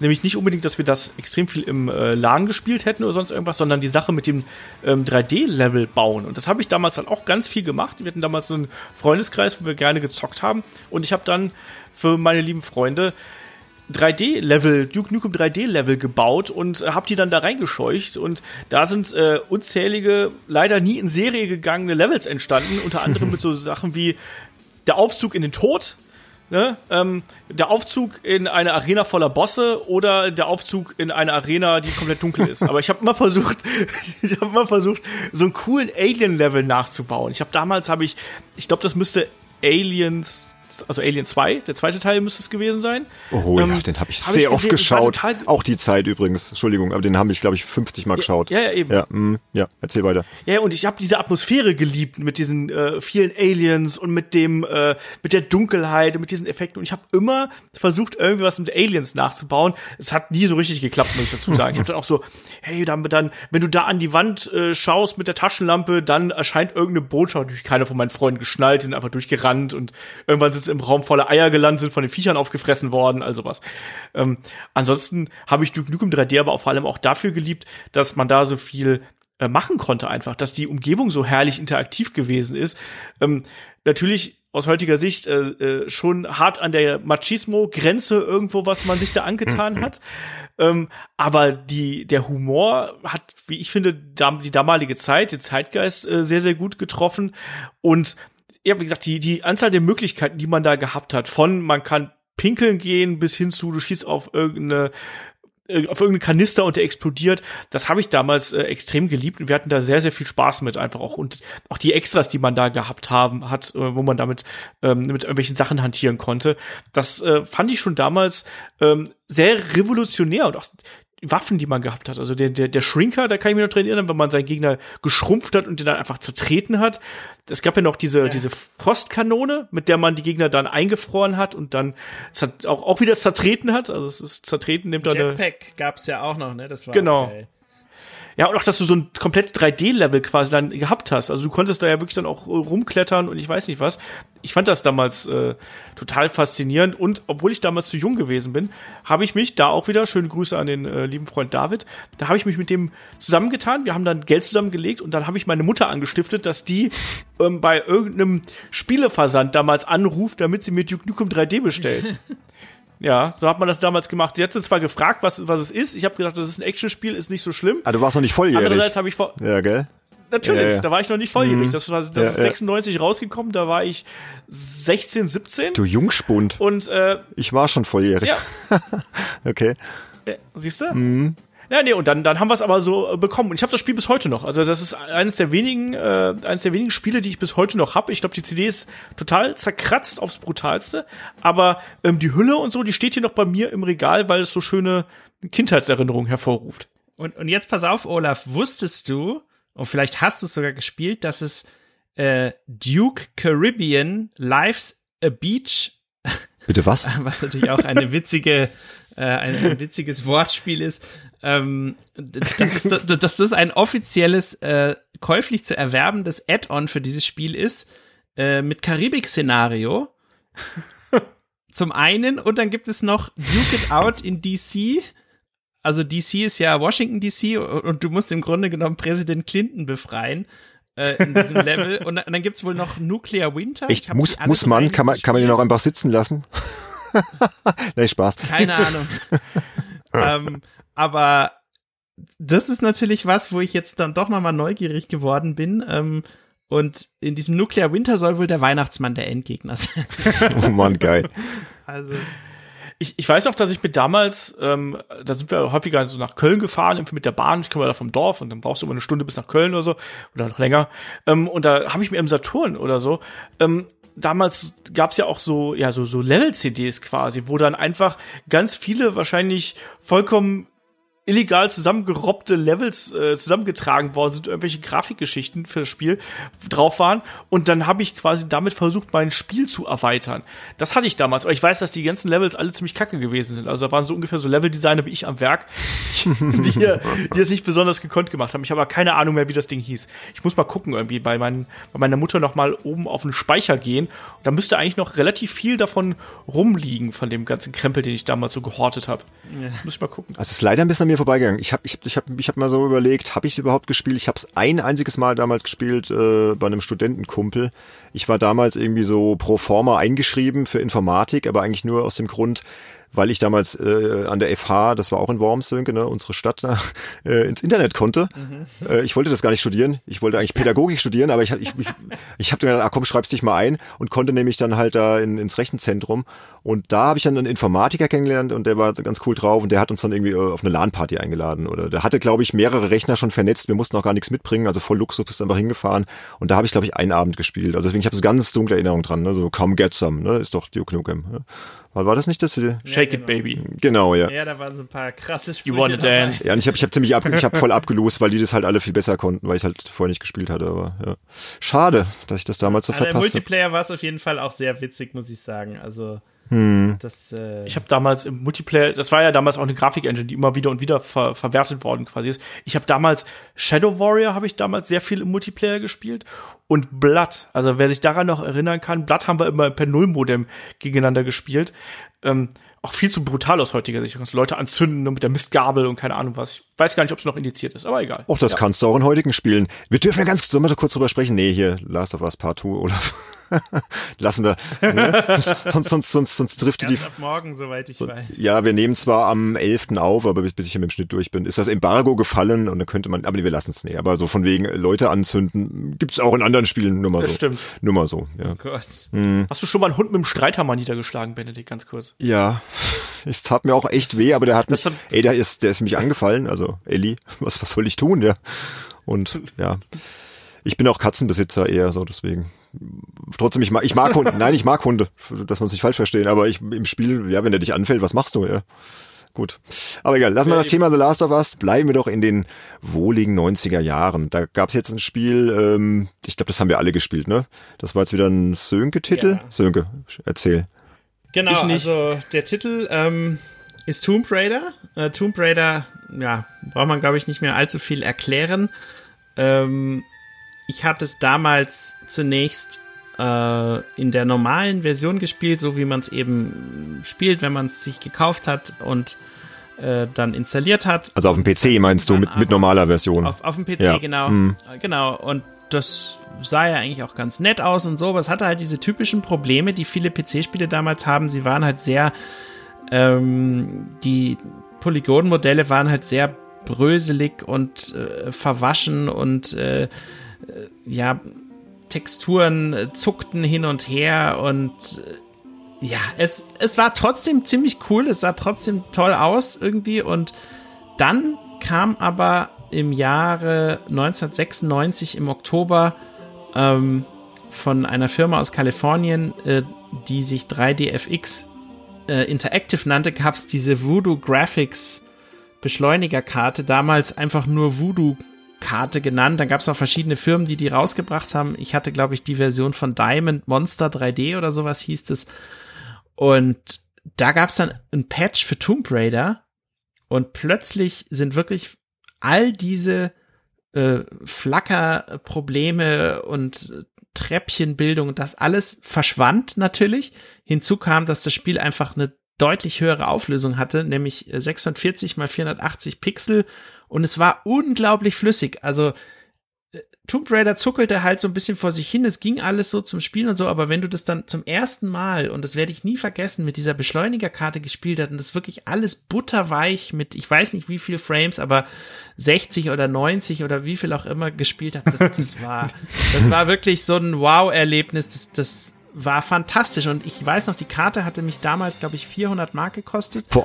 Und ich habe dann immer so, immer so überlegt, so, hm, 400 Mark war schon ziemlich viel so als Schüler, 400 Mark äh, jetzt nur für so ein Teil, was war ja auch kein ganzer Computer oder keine Konsole, sondern es war ja nur ein einziges Teil, ob sich das gelohnt hat. Und als ich dann aber Tomb Raider und natürlich auch viele andere Titel, aber Tomb Raider jetzt im Speziellen, weil es eben auch ein Titel war, den ich vorher schon kannte, als ich das dann gespielt habe, da, da war klar, das Geld, also besser hättest du es eigentlich irgendwie kaum anlegen können. Und du hast dir dann ja im Kopf ausgemalt, so, hey, Moment mal, wie würde denn jetzt äh, Quake aussehen? Oder wie würde denn das neue Descent mit der Karte aussehen? Und wie würde das und jenes aussehen? Und dann kamen ja meistens auch Demo-Versionen davon. Und du hast dann sofort auch bei Forsaken zum Beispiel, das hat ja auch ganz fantastische Lichteffekte dann gehabt und sowas. Und ähm, das war echt so ein, so ein, so ein Durchbruch irgendwie. Und dann hast du diese Playstation, die halt anfangs irgendwie total der Hype war, hast du dann eigentlich nur noch mit so einem müden Lächeln angeguckt und dir gesagt, na ja, ey, Vorsicht, Vorsicht, Sönke. Ja. ja, aber es stimmt ich klar. Ich weiß, ich weiß, was du. Ich war ja ein PlayStation-Freak. Ich bin Team Sönke gerade.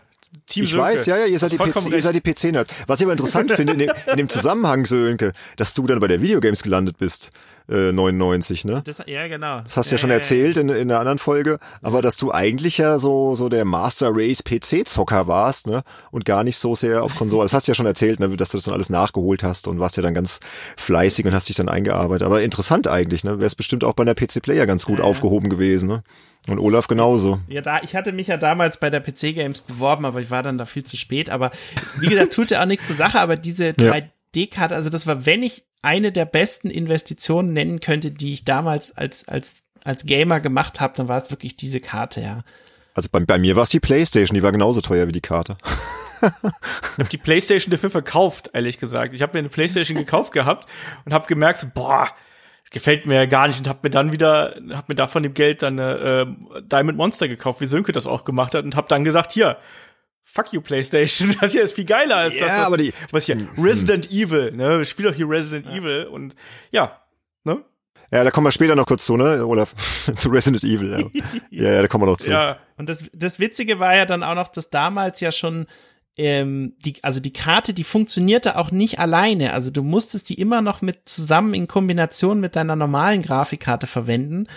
Ähm, und dann erst später kamen dann diese anderen Karten, äh, Riva 128 und wie die alle hießen, äh, die dann auch tatsächlich einfach ganz normal Windows-Grafik auf deinem Rechner darstellen konnten. Aber diese Karte war wirklich nur äh, zur Beschleunigung von, von 3D-Grafiken sozusagen gemacht und äh, trotzdem hat sie einen so völlig umgehauen, ja. Und war natürlich dann, ich weiß nicht genau, wie lange es gedauert hat, aber äh, ein Jahr später gab es ja dann schon viel, viel bessere Dinge und ja. Wenn ich, wenn ich dir gerade ins Wort fallen darf, das Geile war ja auch, dass man dann so ein Loop-Kabel draußen gehabt hat. Ne? Also man hat ja dann Richtig, quasi ja. die seine alte Grafikkarte, da lief dann wiederum ein, ein Kabel in die neue und von da aus dann in, in, den, äh, in den Monitor rein. Also dass dann quasi die Grafikdaten von der einen in die andere. Und ich habe halt damals auch eine ganz blöde Kombination gemacht. Ich hatte mir dann auch so eine 3D-Beschleunigerkarte von Matrox, glaube ich, damals geholt.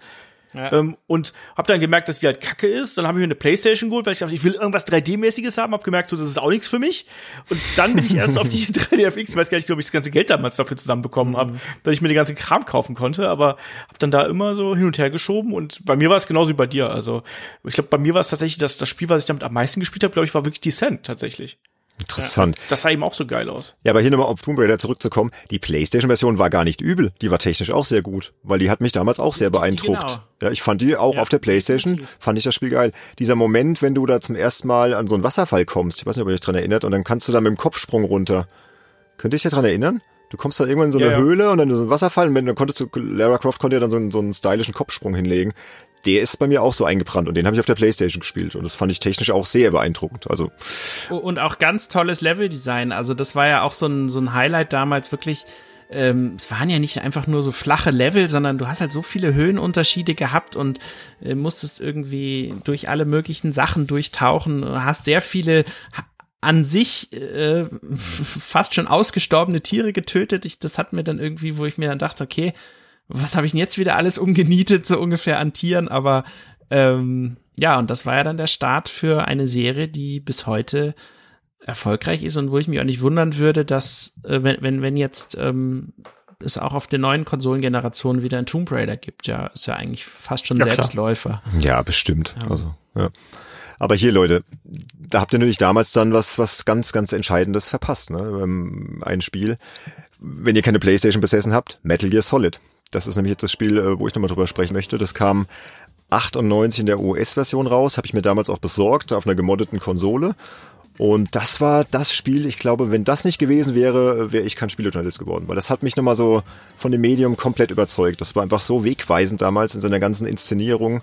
Ähm, ja, ich liebe ja so Spiele auch hier wie The Last of Us, wisst ihr ja. Und, und das war damals auch so ein Spiel, das war so cineastisch einfach so von, von, von Anfang bis Ende, diese, die ganzen Zwischensequenzen, die Sprachausgabe war der Hammer, aber natürlich nur im Original. Die deutsche ähm, Version war dann später eine Katastrophe. Ich weiß nicht, ob ihr die jemals gehört habt. Nicht, was sich Konami damals dabei gedacht hat. Die PAL-Version. Katastrophe, also ganz miese Sprachausgabe. Aber die ähm, US-Version war der Hammer. Also das waren ganz tolle Sprecher und diese ganze Inszenierung, wie gesagt, diese, diese Funksprüche mit Codec und so. Das hat mich, ich habe das damals ähm, bekommen, das Spiel, habe es mir importiert ähm, wann, ja, wann war denn das? 98, so ein Jahr etwa, bevor ich dann in den Job eingestiegen bin. Das hat mich so umgehauen.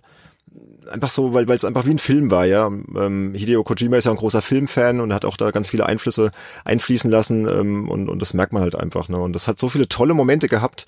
Ähm, ich könnte da jetzt Stunden drüber erzählen, aber ich habe mir mal so ein paar notiert. Ähm, habt ihr denn Metal Gear Solid gespielt, dass, dass ihr mir da so ein bisschen folgen könnt? Also ich, ich habe es dann äh, tatsächlich mit Verzögerung gespielt. Ich muss zugeben, auf dem PC dann, oder?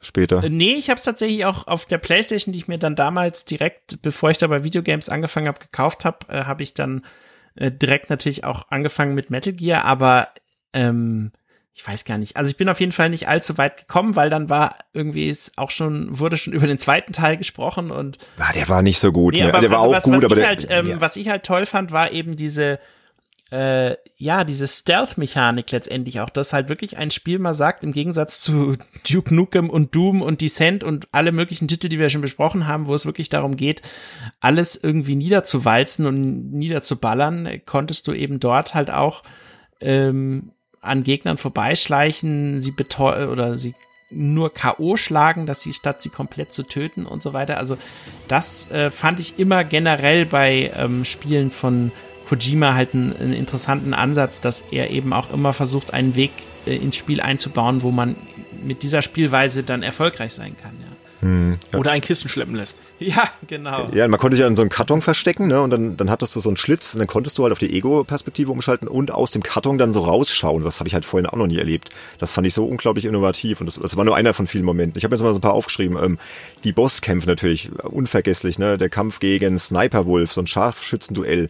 Da musstest du dann so ein Schmerzmittel nehmen, Diazepam, damit dann Snakes Hand äh, nicht mehr rumzittert. Ja, sonst konntest du die halt nicht abschießen. Und dann, äh, dann hast du sie abgeschossen, dann gab, da gab es aber irgendwann nochmal eine zweite Version des Kampfes und dann hast du sie dann endlich irgendwann erledigt und dann, dann ist die halt in deinen Arm verblutet und es wurde halt total emotional, wieder krasse Zwischensequenz und so. Äh, also ist mir auch extrem hängen geblieben, äh, hier die, die Sniper Wolf. Und was aber der Hauptmoment war, ist dieser Kampf gegen Psycho Mantis. Das war halt. War so klar.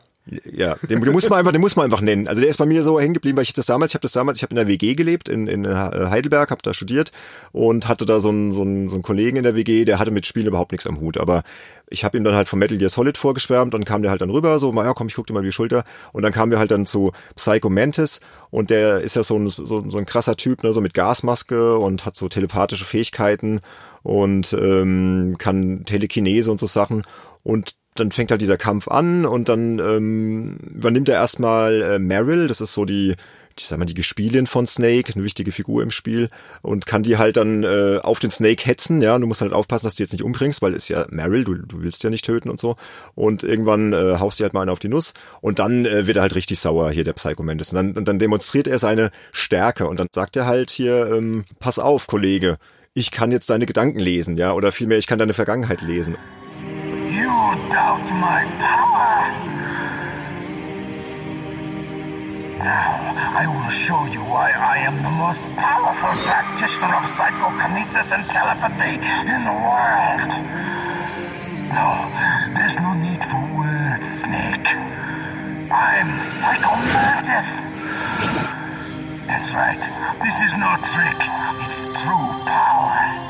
Und dann äh, uh, sitzt du da halt da vor diesem Spiel und dann checkt er halt die Spielstände der Memory Cards und, erzählt dann halt äh, ähm, so brühwarm, wie so, wie so deine Spielweise ist, dass du eher vorsichtig agierst oder dass du halt eher äh, ja, äh, ungestüm agierst und erzählt dann halt, wie oft du abspeicherst äh, und dann äh, zählt er auch noch alle Konami-Spiele auf, ähm, zu denen er dann halt irgendwelche Safe Games gefunden hat auf der Memory Card, ja. Und ich hatte halt damals noch die US-Version von Castlevania Symphony of the Night äh, äh, gezockt und das hat er halt dann so aufgezählt. Und sitzt da so, was, was, was, what the fuck, ja, was ist das denn, ja?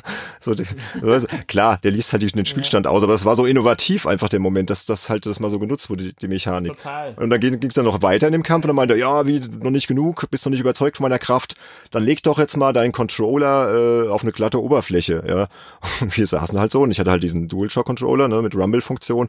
Okay, legst halt den, den Controller hin und dann sagt er halt so, ja, ich bewege den jetzt hier mit meinen telepathischen Fähigkeiten und dann fängt das Ding halt an, sich zu bewegen und, und, und hüpfte halt so über den Tisch, ja.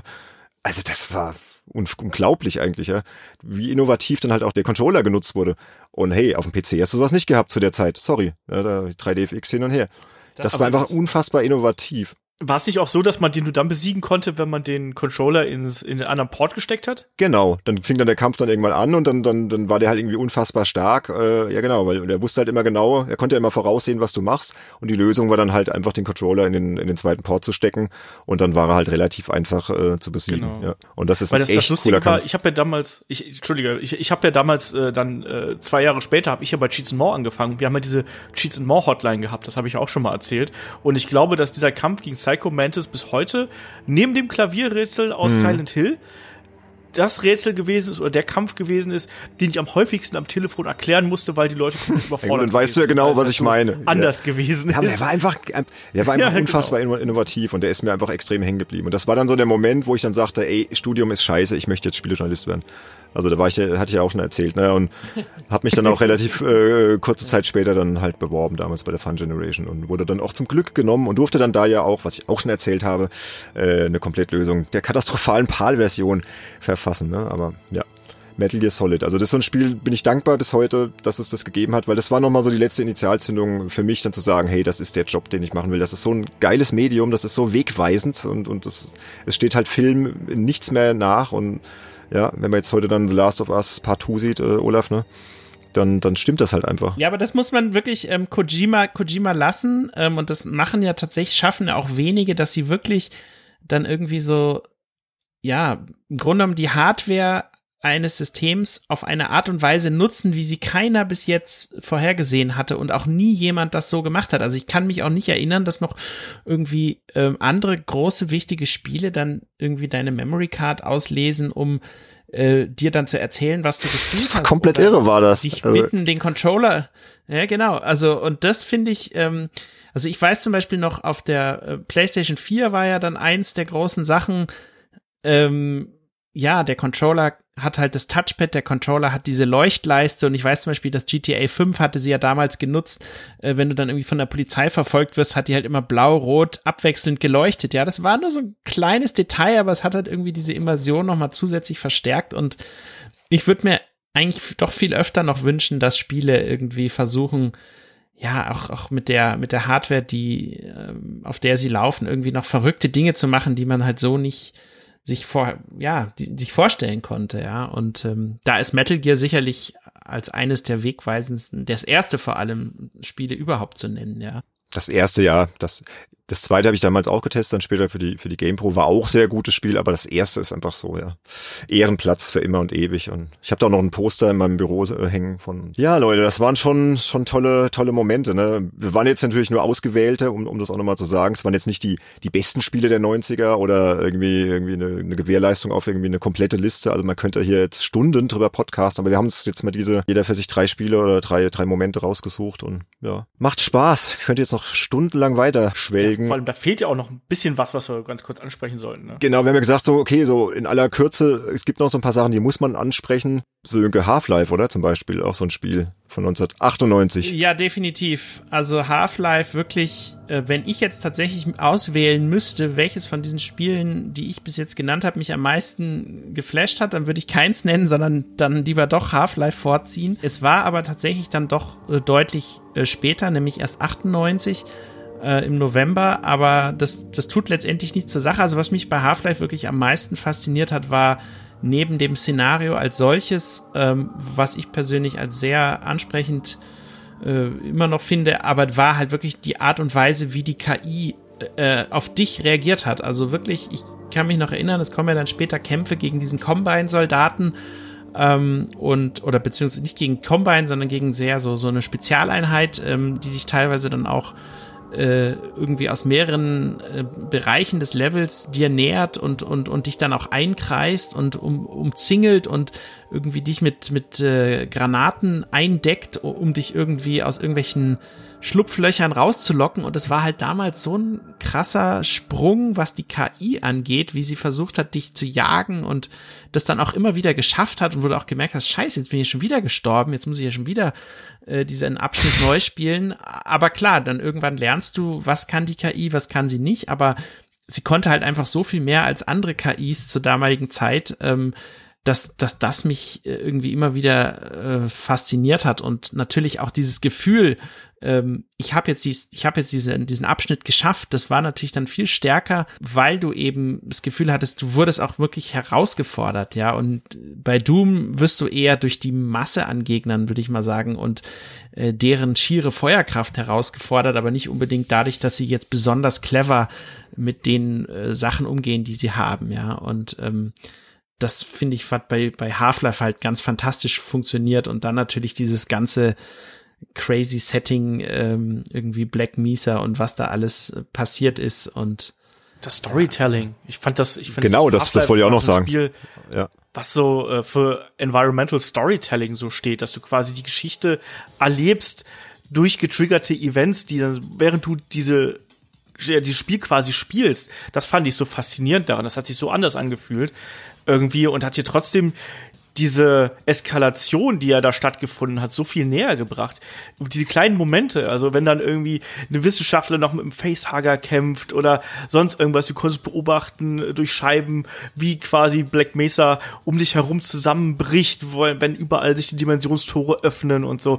Diese Panik, die da entstanden ist, die habe ich, die habe ich geliebt und diese Stimmung in dem in dem Spiel, das habe ich auch zigfach durchgespielt, weil das so anders und so vom Storytelling her so revolutionär gewesen ist, dass äh, das ist, war ein absolut wegweisendes Spiel und es ist auch vollkommen zu Recht, dass wir das jetzt hier nochmal nennen, weil ich glaube, das ist äh, eines der wichtigsten Spiele, wenn es um äh, Storytelling in Shootern geht, weil es eben ja. auch gezeigt hat, dass man auch in Shootern vernünftige Geschichten erzählen kann und dass Shooter nicht nur so Reaktionsdinger sein müssen wie ein Doom zum Beispiel, wo du ja eigentlich, wo, da geht's ja eher um Skill als um alles andere. Bei Half-Life geht's ja in eine andere Richtung und ich muss dazu sagen, bei mir hat bei Half-Life offensichtlich das Skill nicht ausgereicht. Ich habe nämlich diese blöden Sprungpassagen hinter in der Dimension. Boah, die waren übel, ja, ja. Hm, ja, 10. ich habe irgendwann hm. abgebrochen, weil ich keinen Bock mehr auf diese äh, Dinger gehabt habe und habe es dann irgendwie Jahre später nochmal ausgepackt und dann habe ich es geschafft.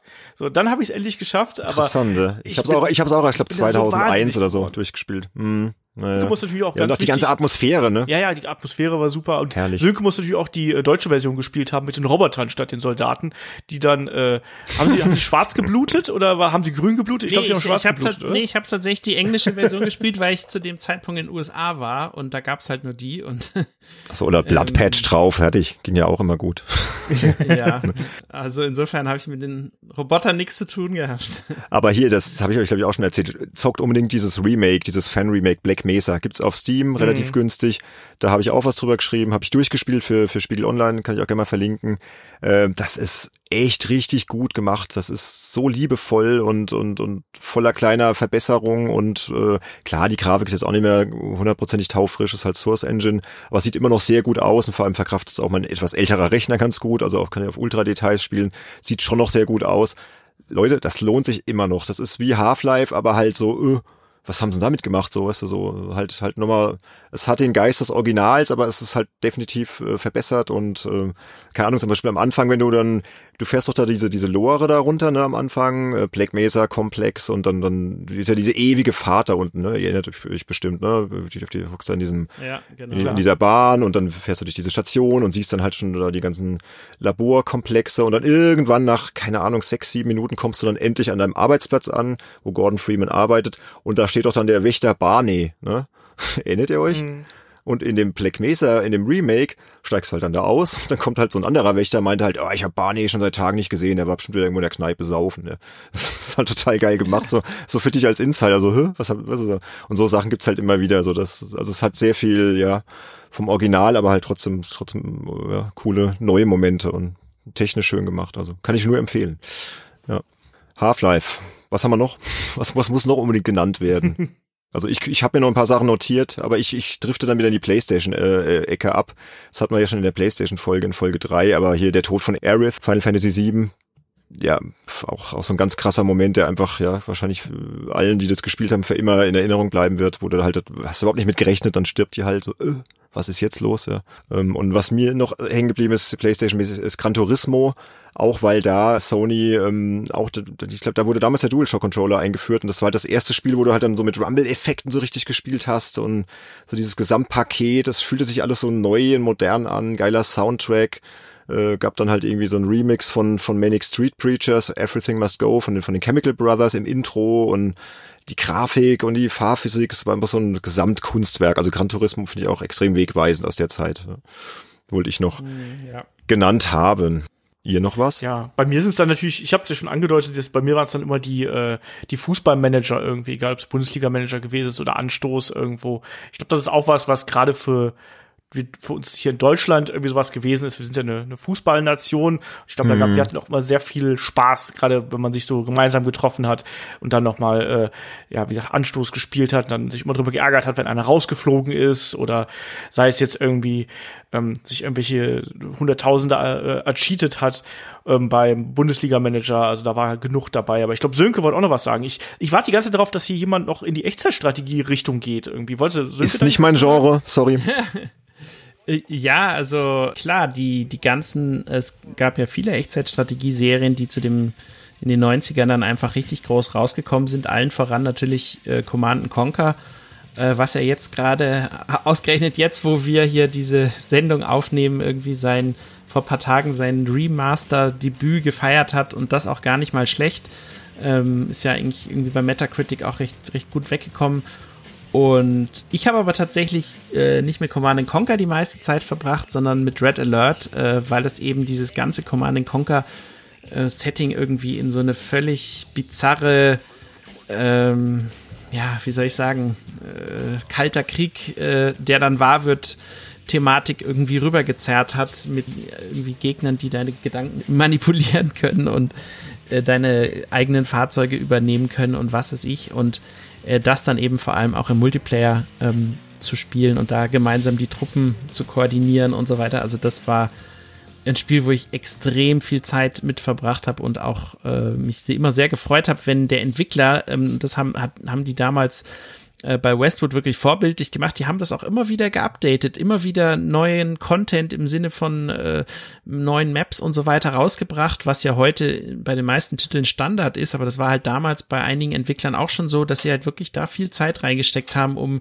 die Community auch nach dem Release bei Laune zu halten, ja, und das fing meiner Meinung nach auch in den 90ern, wo dann eben das Internet auch aufkam, hattest du ja dann auch diese Distributionsmöglichkeit auf einem ganz anderen Weg und ähm, dafür muss man, glaube ich, auch äh, viele der Entwickler loben der damaligen Zeit, die das schon so haben kommen sehen und dann natürlich auch sofort auf den Zug aufgesprungen sind, ja.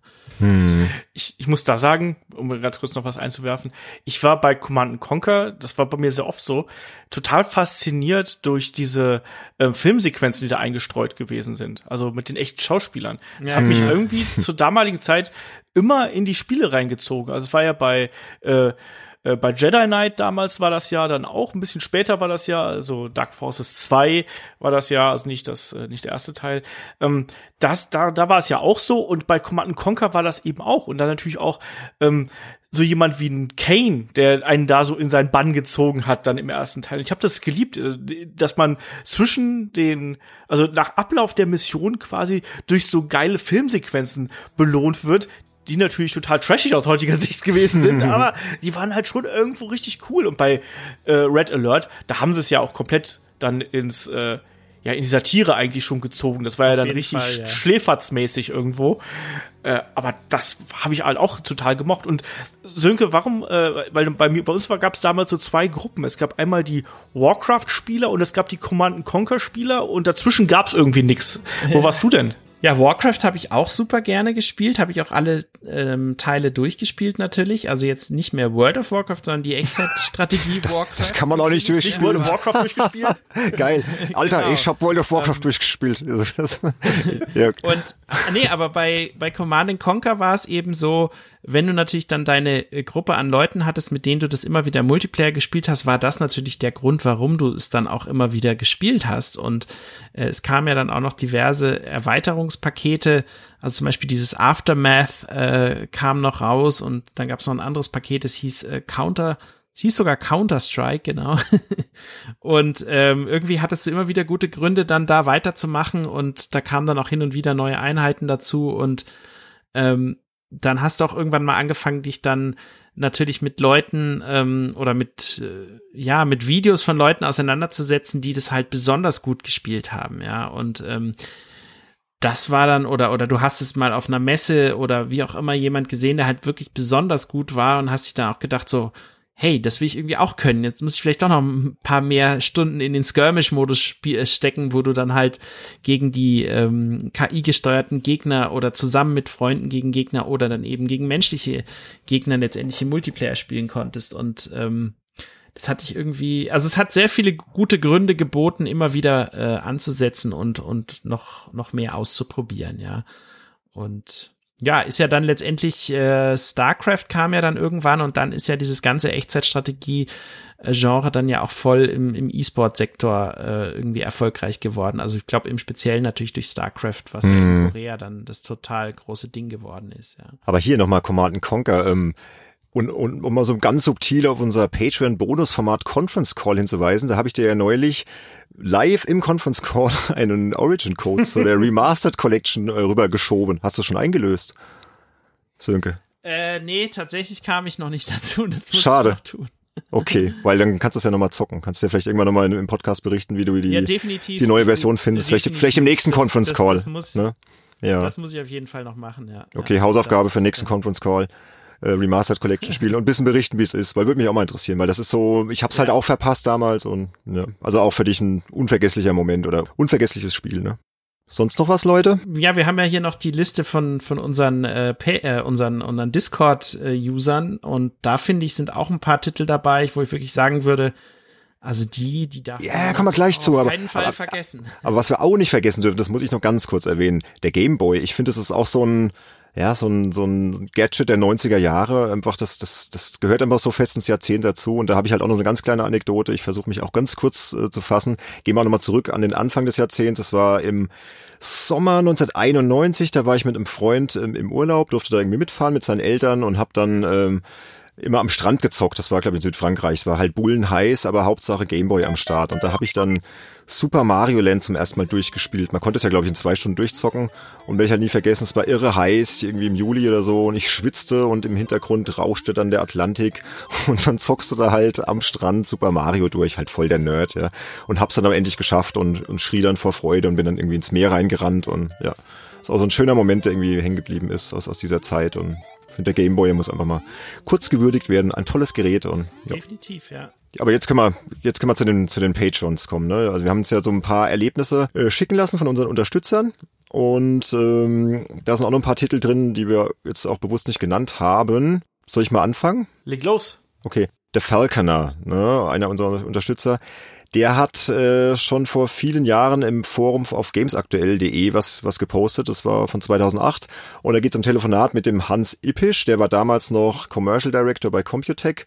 Heute ist der Hans äh, Geschäftsführer der Europaniederlassung von Intellivision Amico. So. Und der, damals hat er halt irgendwie eine, eine Story geschrieben, die ist ziemlich lustig. Äh, die hat jetzt auch gar nicht mit dem Spiel was zu tun, aber mit dem ganzen Spielezeitschriften-Ding. Die Story heißt mit Hans Ippisch in der Badewanne. Falconer schreibt, Anfang der 1990er Jahre war Hans Ibisch auch schon bei Computec, damals als Chefredakteur der Amiga Games. Zu dieser Zeit begab es sich, dass der junge Falconer vom Telefon aus der Badewanne geklingelt wurde. Das Telefon war angekabelt, so war das damals nämlich noch. Nix schnurlos, schon gar nix Handy. Äh, nackig, wie man nun mal in der Wanne so ist, sprintete ich, schöne Schaumflecke auf dem elterlichen Teppich hinterlassend, quer durch die Wohnung. Hörer ab und der Hans Ippisch war dran. Verwirrt trottete ich tropfend, das Telefonkabel hinter mir herziehend, zurück ins Badezimmer. Kalt war es. Gefühlte fünf Minuten später hatte Hans Ippisch das erste Mal ausgeredet. Kurz gefasst, was mir denn einfiele, einen dermaßen kritischen Leserbrief an die Amiga Games Redaktion zu senden, das habe ich ihm dann erklärt. Der Amiga Joker war einfach in allen Belangen besser. Was man halt so antwortet, wenn man gefragt wird. Der Rest stand ja schon in meinem Brief. Es entwickelte sich ein spannendes Gespräch über Spielemagazine im Allgemeinen, die Zukunftsaussichten des kleinen Nürnberger Computec Verlages, der ja gar nicht mehr so klein ist, ne, wie wir alle wissen, Hans Ibbischs Vergangenheit als Joker-Abonnent und die Qualität des Spiels Anstoß aus dem Hause Ascon. Äh, ich meine das jetzt wirklich nicht sarkastisch. Dieses Gespräch war mit ausschlaggebend dafür, dass ich ein frenetischer Game-Magazin-Leser geworden bin. Ich habe gemerkt, mit wie viel Engagement und Leidenschaft Redakteure für ihre Magazine kämpfen und dass sie im Grunde ihres Herzens einfach nur klasse Hefte machen wollen. So, jetzt kam da noch eine kleine, kleine Passage, die schneiden wir jetzt mal raus. Der Beitrag endet mit den Worten, danke für das Gespräch, Hans Ippisch. Fanden wir ganz schön und äh, mal erwähnenswert. Ja. Definitiv. Danke, Falkener, für den Beitrag. Was hätten wir noch? Ich glaube, der Sönke ist jetzt mal dran. Was hast du? Genau, also der Nick Stabel, der hat ähm, uns hier als äh, wegweisenden Titel Super Mario 64 genannt, äh, aus dem Jahr 1996 für das N64 System, ein Jump'n'Run. Äh, wir kennen es alle. Ich habe es auch damals wirklich geliebt. Das war Grund genug, äh, einfach sich diese Konsole zu kaufen. Äh, und er schreibt hier, die Wartezeit auf das N64 im Jahr 1997 ist mir sehr in Erinnerung geblieben. Nach der Vorbestellung im Mediamarkt und der Anzahlung von 64 D-Mark kam mir die Wartezeit in jungen Jahren sehr, sehr lang vor. Da das Internet noch in den Kinderschuhen steckte, wurden Spielezeitschriften, insbesondere die Club Nintendo und deren N64 Sonderseiten und Hefte rauf und runter gelesen Zudem verkürzte das herausgegebene VHS-Video von Nintendo wenigstens ein wenig die Wartezeit auf das Spiel. äh, zum, zum Start bekam ich Super Mario 64 und Wave Race 64. Äh, auch wenn ich schon Erfahrung in 3D auf der PlayStation sammeln konnte, so war es doch Super Mario 64, welches mir das erste Mal das absolute Gefühl gab, mich in einer dreidimensionalen Welt fallen zu lassen. Ich habe viel Zeit in das Spiel investiert. Mein Safe Game mit 120 Sternen existiert heute noch. Ah, schön. Sterne sammeln in Mario 64. Äh, äh, sehr schöne Beschäftigung und ich kann all dem, was er schreibt, eigentlich nur voll zustimmen. Ähm, also was Nintendo da abgeliefert hat, das war einfach irre und hat ja dann auch so viele ähnliche Spiele nach sich gezogen, die es aber alle irgendwie nicht geschafft haben, Mario 64 äh, auf eine Weise zu kopieren, dass man sagen könnte, okay, das ist jetzt irgendwie ebenbürtig. Also mhm. dafür hat sich wirklich ein, ein, ein Longtime-Oscar verdient, sag ich mal. Ja, vor allem ist auch gut, dass wir noch mal ein bisschen jetzt Konsolenspiele reinholen. Aber Olaf, wir hatten ja vorhin schon kurz, kurz gesagt, Resident Evil wird noch kurz genannt und da hast du, glaube ich, gleich was zu, zu sagen. Aber lies mal vor, genau, was du da so hast. Ich lese erstmal vor. Ich finde es auch lustig, dass du mir hier Resident Evil zugeschustert hast. Warum? Das ist ja, gleich. Das war Absicht. Der ja, so, okay. Ähm, der Sebastian Essner schreibt uns hier nämlich äh, ja zu Resident Evil 1996 erschienen, PlayStation, glaube ich, kennen wir alle. Jeder, der Videospiele spielt, der kennt irgendwie Resident Evil und auch der Sebastian kann sich da noch hervorragend dran erinnern. Er schreibt nämlich, ich werde nie meine erste Session mit dem Titel vergessen. Es war im November 1996 und ich hatte meine PlayStation seit etwa acht Monaten. Ich erinnere mich heute noch an die beklemmende Einsamkeit in dem großen Herrenhaus, die für damalige Verhältnisse fotorealistische Rendergrafik, den tollen Soundtrack und die packende Story, die höchstmäßige Vertonung und die schlampige Untertitelung äh, blende ich in meinem äh, meinen rosaroten Erinnerungen dagegen lieber aus. Schön. Also ich, ich kenne ganz viele, die äh, die Resident Evil geliebt haben und die sich da wirklich äh, an dem Spiel oder an der Atmosphäre vor allem da drin ergötzen können. Ich muss sagen, ich gehörte ja nie dazu. Das ist ja so das, das Witzige an der Sache, weil bei mir war es ja wirklich so, dass ich damals so komplett blauäugig mir die Playstation gekauft habe, weil ich von so einem krassen Zombie-Spiel Wind bekommen habe, so, ah, da hier, da geht's total ab und so. Und ich habe mir irgendwie bei Resident Evil was ganz anderes drunter vorgestellt. Ich habe mich gar nicht großartig informiert, sondern ich habe mir dann eine gebrauchte PlayStation gekauft, wo dann Resident Evil F1 oder Formel 1, glaube ich, und noch irgendwas dabei gewesen ist. Und ich habe halt eben gedacht, das wäre sowas wie wie ein Doom, nur halt noch viel viel krasser und eben mit Zombies. Ich wollte irgendwas mit Zombies haben. Und dann habe ich das gespielt. Ich fand das Intro liebe ich bis heute, weil das halt so C-Movie-mäßig ist.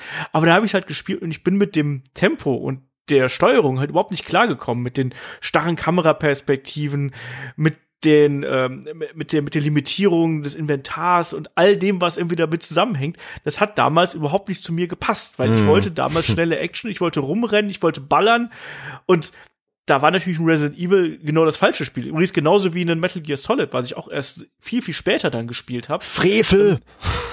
ja, ich habe ich, ganz im Ernst schleichen, ich erschieß die Leute doch einfach. Es, vielleicht, es geht viel schneller. Ja, du ähm, warst voll der PC-Spieler zu dem Zeitpunkt. Das ist interessant, wie, wie das unterschiedlich war bei uns. Hm. Ja. Es hat, es hat halt bei mir auch echt lang gedauert, bis ich auch gerade so Stealth-Games dann zu äh, schätzen gelernt habe ähm, und bis ich das auch wirklich mochte, muss ich sagen. Und dann auch dieser japanische Anstrich, das ist auch wiederum was, wo ich nicht 100% ähm, mm. mit drin gewesen bin, was man ja auch bei Resident Evil, Capcom mit dabei hat, bei Metal Gear genauso. Ähm, deswegen, ich beneide tatsächlich Leute wie Sebastian, dass sie dann sagen, dass sie da so intensive Erinnerungen mit haben, weil weil ich die halt eben nicht gehabt habe, weil es nicht mein Spiel ist. Und deswegen äh, finde ich das toll, wenn man sich da so schön dran erinnert. Aber ähm, meins war es damals nicht. Und äh, auch ich merke auch jetzt, wenn ich zum Beispiel ein Resident Evil 2 Remake spiele, sehe ich, dass das ein super geiles Spiel ist. Aber es ist nicht 100% meins. Ich habe Resident Evil 4 ist für mich das Resident Evil, was mich dann wirklich äh, in, die, in, das Universum quasi reingeholt hat. Aber hast du denn damals wenigstens so weit gespielt bei Resident Evil, bis zu diesem Moment, wo die, wo diese beiden Hunde aus dem, äh, aus dem Fenster springen und dann klirrt alles und dann, dann rennen die hinter dir her? Da bin ich so erschrocken damals. Ja. Also, so weit hast du gespielt? Das ja. Fandst du das ja, nicht? Ja, so weit habe ich gespielt. Aber war doch geil, oder nicht? Nee, also ich ja, aber dann rennst du halt mit dieser Panzersteuerung vor die Wand und sagst, äh, ich kann nicht schießen und überhaupt. Furchtbar. Ja, Skill, Alter. Na gut. Ähm. okay, also Olaf und Resident Evil, ich glaube, das Thema haben wir dann auch ein für alle Mal abgehakt. Ist nichts gewesen.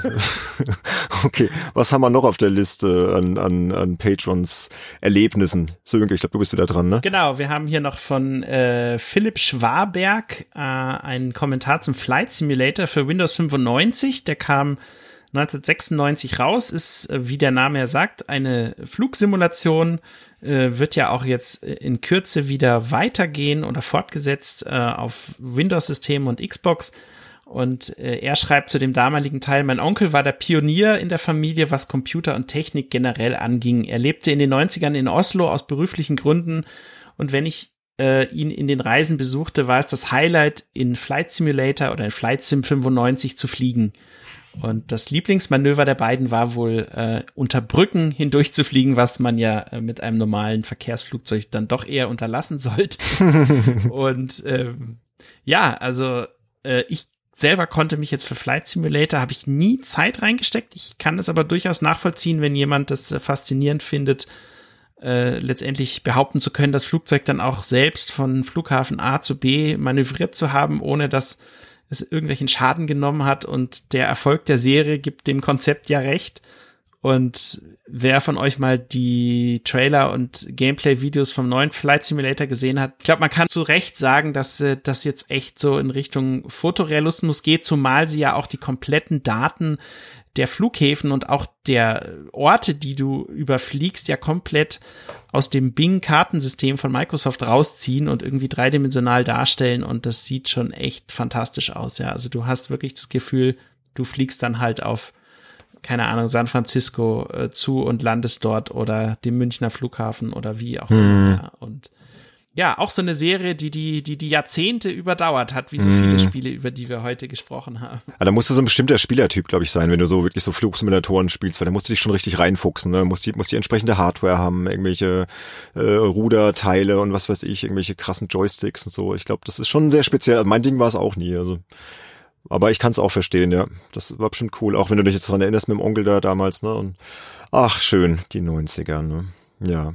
Ähm, aber jetzt ein Genre, was glaube ich auch dem Olaf vor allem zusagt und mir auch. Das ist ein Spiel, äh, das wir glaube ich beide sehr viel gespielt haben.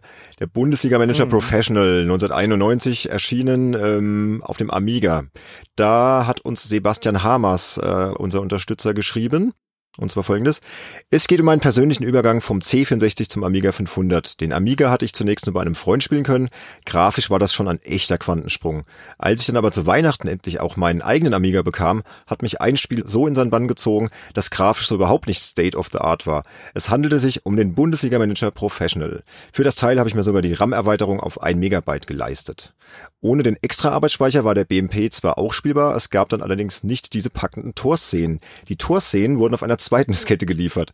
Später gab es sogar noch eine weitere Diskette mit zusätzlichen Torszenen, die man direkt bei Software 2000 ordern konnte.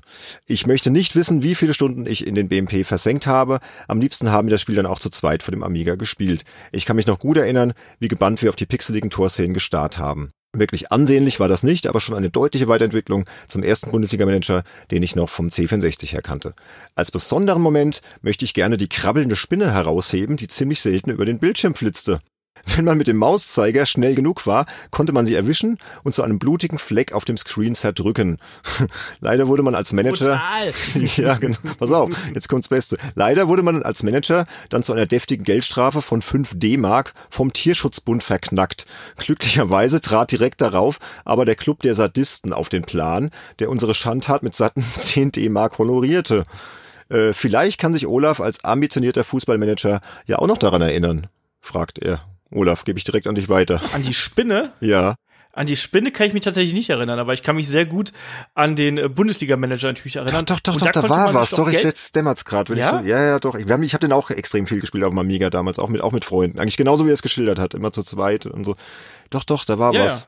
Mhm, aber die kam nicht so Ja, oft, aber glaube ich ich. war- ich- Sagt er ja auch. Ich, ich habe diesen Cheat halt immer verwendet mit dem, ähm, wenn du da in diesen Bankbildschirm gegangen bist, und dann musst du auch immer auf dieses Schild klicken quasi, an das Türschild von der Klingel und dann hast du irgendwie jedes Mal äh, 100.000 äh, D-Mark oder so bekommen. Das habe ich halt sehr oft gemacht. mhm.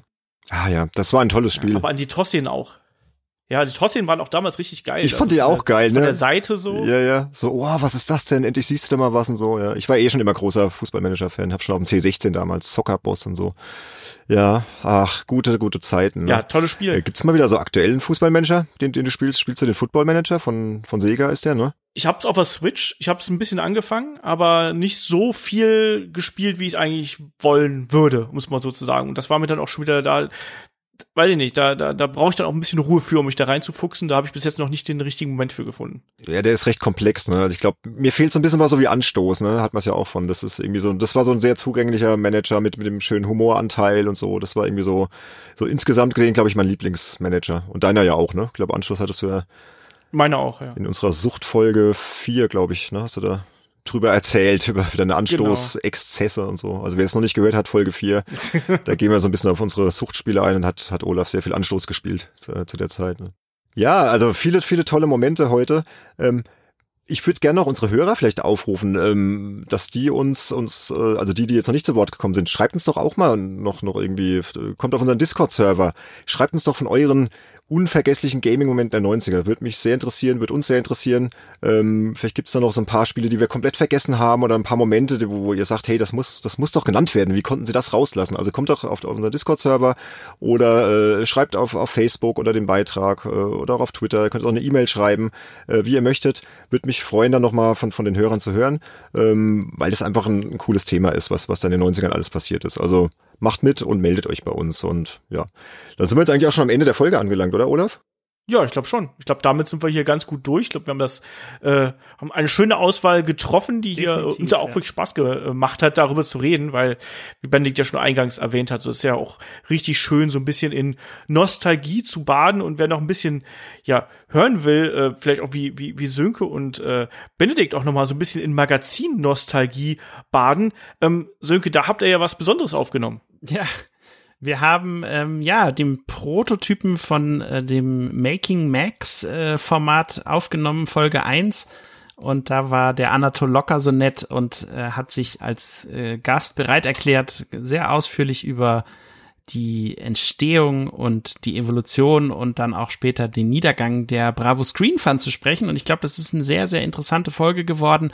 Äh, vor allem auch vielleicht für die Leute, die Bravo Screen Fun zwar kannten, aber vielleicht nie so richtig gelesen haben. Äh, war ja ein Heft, was auch zeitweise wirklich fast eine Viertelmillion äh, Leser mobilisiert hat und ähm, auch, wie ich finde, immer ein sehr schönes Layout gehabt hat und über all diese Punkte sprechen wir mit ihm und äh, da hat er viel Spannendes zu erzählen und äh, auch wie viele Magazinbereiche äh, entstanden sind und was da wichtig war und wie das Magazin sich auch in andere Richtungen entwickelt hat und ja, was er dann auch heute noch so macht und ja, hört euch, hört euch das mal an und wir planen das auch für diverse andere Magazine noch und haben da auch schon einige Leute an Land gezogen, die uns da schon zugesichert haben, auch ihr Feedback aus den alten Jahren mal zu äh, uns mitzuteilen. Genau. Du hast ja gesagt, es ist ein Prototyp. Das heißt, es ist eigentlich ein geplantes Bonusformat für unsere Patreon-Unterstützer. Wir haben eine Patreon-Kampagne auf www.patreon.com slash gamesinsider. Ähm, und diese erste Folge werden wir Ende Juni für alle veröffentlichen. Also kann sich jeder Interessierte anhören. Hört doch mal rein. Gebt uns da auch gerne Rückmeldung. Und wenn ihr sagt, hey, das ist ein geiles Format und das würden wir echt gerne jeden Monat hören, äh, dann unterstützt uns doch einfach auf Patreon. Äh, wir haben da einen Meilenstein festgelegt, äh, schaut euch das mal an und dann, wer weiß, vielleicht kriegen wir es hin, dass wir diesen Meilenstein knacken und dann wird es da jeden Monat eine, eine neue Folge geben mit, mit coolen Gästen und Sönke hat ja schon ein bisschen gesagt, wir könnten jetzt schon anteasern, wir haben schon einen neuen Gast, aber bleibt noch unter Verschluss, ne? Oder Sönke? sagen wir noch nichts zu. Nee, können wir noch nicht sagen, aber also wer viele Macs liest, äh, der der kennt, kennt die Person auf jeden Fall. Ist auf jeden Fall ein wichtiges Magazin auch noch in den 90ern gewesen, ne? auch schon Ende der 80er und äh, es geht um einen bestimmten Heimcomputer, der nicht der PC ist. So, genug, genug. Jetzt könnt ihr euch, jetzt könnt ihr euch, jetzt, jetzt, jetzt, jetzt rattert's mal einige. Hä, was könnte das sein? Ja, genau. Und äh, wo wir schon bei Patreon sind, ähm, wir haben ja diese Kampagne, ähm, wer da noch nicht so durchgeblickt hat, wir haben in der letzten Zeit auf äh, im offenen Feed einige Folgen rausgehauen. Äh, lasst euch da bitte nicht verwirren. Also wir haben im Prinzip dieses Hauptformat, da haben mir heute in der achten Folge. Wir haben noch ein anderes Format, das heißt Open Mic, da machen wir eher so spontane Geschichten, auch mal einen Solo-Podcast, wo vielleicht mal Olaf allein was erzählt über Doom Eternal, hat er das gemacht oder ich habe mal so ein bisschen über die Videospiele äh, erzählt, die meine Kinder so in der Corona-Zeit gespielt haben und so weiter. Äh, alles andere, was da letzte Zeit rausging, sind Bonusformate, äh, die wir produziert haben und die wir einfach mal zum Reinschnuppern zur Verfügung gestellt haben und die könnt ihr euch gerne auch mal anhören. Aber die wird es halt in, in Zukunft dann äh, exklusiv für unsere Patreon-Unterstützer geben. Äh, unter der genannten Domain, soll ich es nochmal sagen, zum Einprägen patreon.com slash gamesinsider. So, genug Werbung für Patreon. Wir müssen doch jemanden grüßen, oder? Haben wir das nicht noch? Ja, um Gottes Willen, genau. Wir haben ja da einige Unterstützer. Mann, wir haben, Mann, Mann, Mann, Mann. Ja, übernimm doch du mal, komm. Dann, dann mach du das doch bitte. ja, wir, wir haben ja äh, ein paar äh, schmucke Gesellen, die uns ja hier auf äh, Patreon mit äh, besonders viel Euros überschütten. Das sind unsere einflussreichen Insider. Die hauen uns hier jeden Monat neun Euro in die Kasse. Das ist äh, wunderschön. Wir bedanken uns natürlich bei allen Unterstützern, aber bei diesen gut aussehenden Herren natürlich ganz besonders. Und das sind der Falconer, es sind JPS oder JPS, es ist der Nick Stabel, Sebastian Hamers, der Spalter, ich hoffe übrigens, dass der Spalter seinem Namen nicht alle Ehre macht übrigens, ähm, der Philipp Schwaberg und der Sebastian Essner an die äh, Kollegen hier, da gehen besondere Grüße natürlich an der Stelle raus, weil Dankeschön. So, Benedikt, Abspann. Danke Leute und Grüße auch nochmal von mir. Und äh, wir sehen uns auf Discord, wir haben da ja auch einen eigenen Channel mittlerweile und so. Genau, ähm, nochmal dieser Hinweis auf Discord, den haben wir in der letzten Folge auch vergessen. Ich kann nicht oft genug darauf hinweisen, wir haben einen Discord-Server, den gibt's in den Show Notes, da könnt ihr euch einwählen, kommt da drauf, äh, da ist eine echt coole Community am Start und da wird über alles mögliche geschnackt, äh, natürlich vor allem über Spielethemen, aber auch jede Menge Off-Topic-Kram, auch viele spaßige Geschichten, also das sind viele Gleichgesinnte und das, das macht richtig Spaß. Also kommt da ruhig drauf, wenn ihr Lust habt. Ansonsten, ähm, wenn ihr sagt, hey, der Podcast gefällt mir, dann unterstützt uns auch gerne, indem ihr vielleicht mal eine Bewertung hinterlasst äh, auf, auf Apple Podcast oder abonniert uns auf Spotify. Gibt's diverse Möglichkeiten, uns zu uns äh, zu unterstützen und wir sind da immer dankbar, wenn wir das Projekt noch ein bisschen vorantreiben können. Ja, und das ist eigentlich alles, was ich dazu zu sagen habe. Genau. Und vor allem auch teilen. Sagt euren Freunden, also auch ruhig mal bei Twitter teilen, wenn wir irgendwie hier was raushauen, einfach damit wir ein bisschen äh, noch ein bisschen wachsen können, weil ich glaube, wir machen hier ein schönes unterhaltsames Format und das sollen auch noch ein paar Leute äh, mitbekommen und äh, deswegen gerne unsere Beiträge teilen, uns da irgendwie anhauen, auch wenn ihr über irgendwas quatschen wollt, schreibt uns da einfach gerne an, ähm, findet uns da auch relativ einfach. Aber Benedikt, was haben wir denn dann in der nächsten monatlichen Ausgabe hier im Hauptpodcast quasi äh, uns ausgedacht? Genau, Folge 9, die wird Mitte Juli erscheinen. Äh, die geht dann wieder so ein bisschen mehr in die spielejournalistische Ecke. Wir haben uns gedacht, ähm, wir, haben, wir haben ja bisher fast nur Männer im Podcast gehabt. Ich glaube, wir hatten nur Männer, ne, männliche Gäste. Wir hatten, glaube ich, die Maria Bayer-Fistrich letzte Folge, die äh, einen kleinen Audiobeitrag beigesteuert hat zum Traumberuf Spielejournalist, aber wir hatten noch keinen richtigen Gast. Und wir werden die Elena Schulz von der GameStar einladen und mit ihr mal darüber sprechen, wie es denn so ist, als Frau in der Männerdomäne Spielejournalismus zu arbeiten. Und ich glaube, das wird richtig, richtig interessant. Und äh, ich habe die Elena auch durch Zufall eher so, so kennengelernt über, über Facebook und hat ein Video gefunden, wo sie halt schon so ein bisschen erzählt, wie sie zur GameStar gekommen ist, äh, wie sie sich da beworben hat. Und da dachte ich, hey, die passt hier irgendwie gut rein. Und die, ich habe sie gefragt und sie hat Lust mitzumachen. Und ja, damit der wir mir dann sprechen. Das wird ein schönes Thema. Dann sind wir für heute durch. Ja. Jungs, hat richtig Spaß gemacht. Die 90er gehen immer, ne? Viele gute Spieletipps für alle Leute, die jetzt äh, sich fragen, hey, was soll ich nochmal nachholen? Dann hört einfach die Folge, dann wisst ihr es ja. ja, Leute, dann würde ich sagen, äh, bleibt uns treu. Wir hören uns spätestens im Juli. Bis dahin, macht's gut. Bis dann. Tschüss. Bis zum nächsten Mal. Tschüss. Jo, ciao, ciao.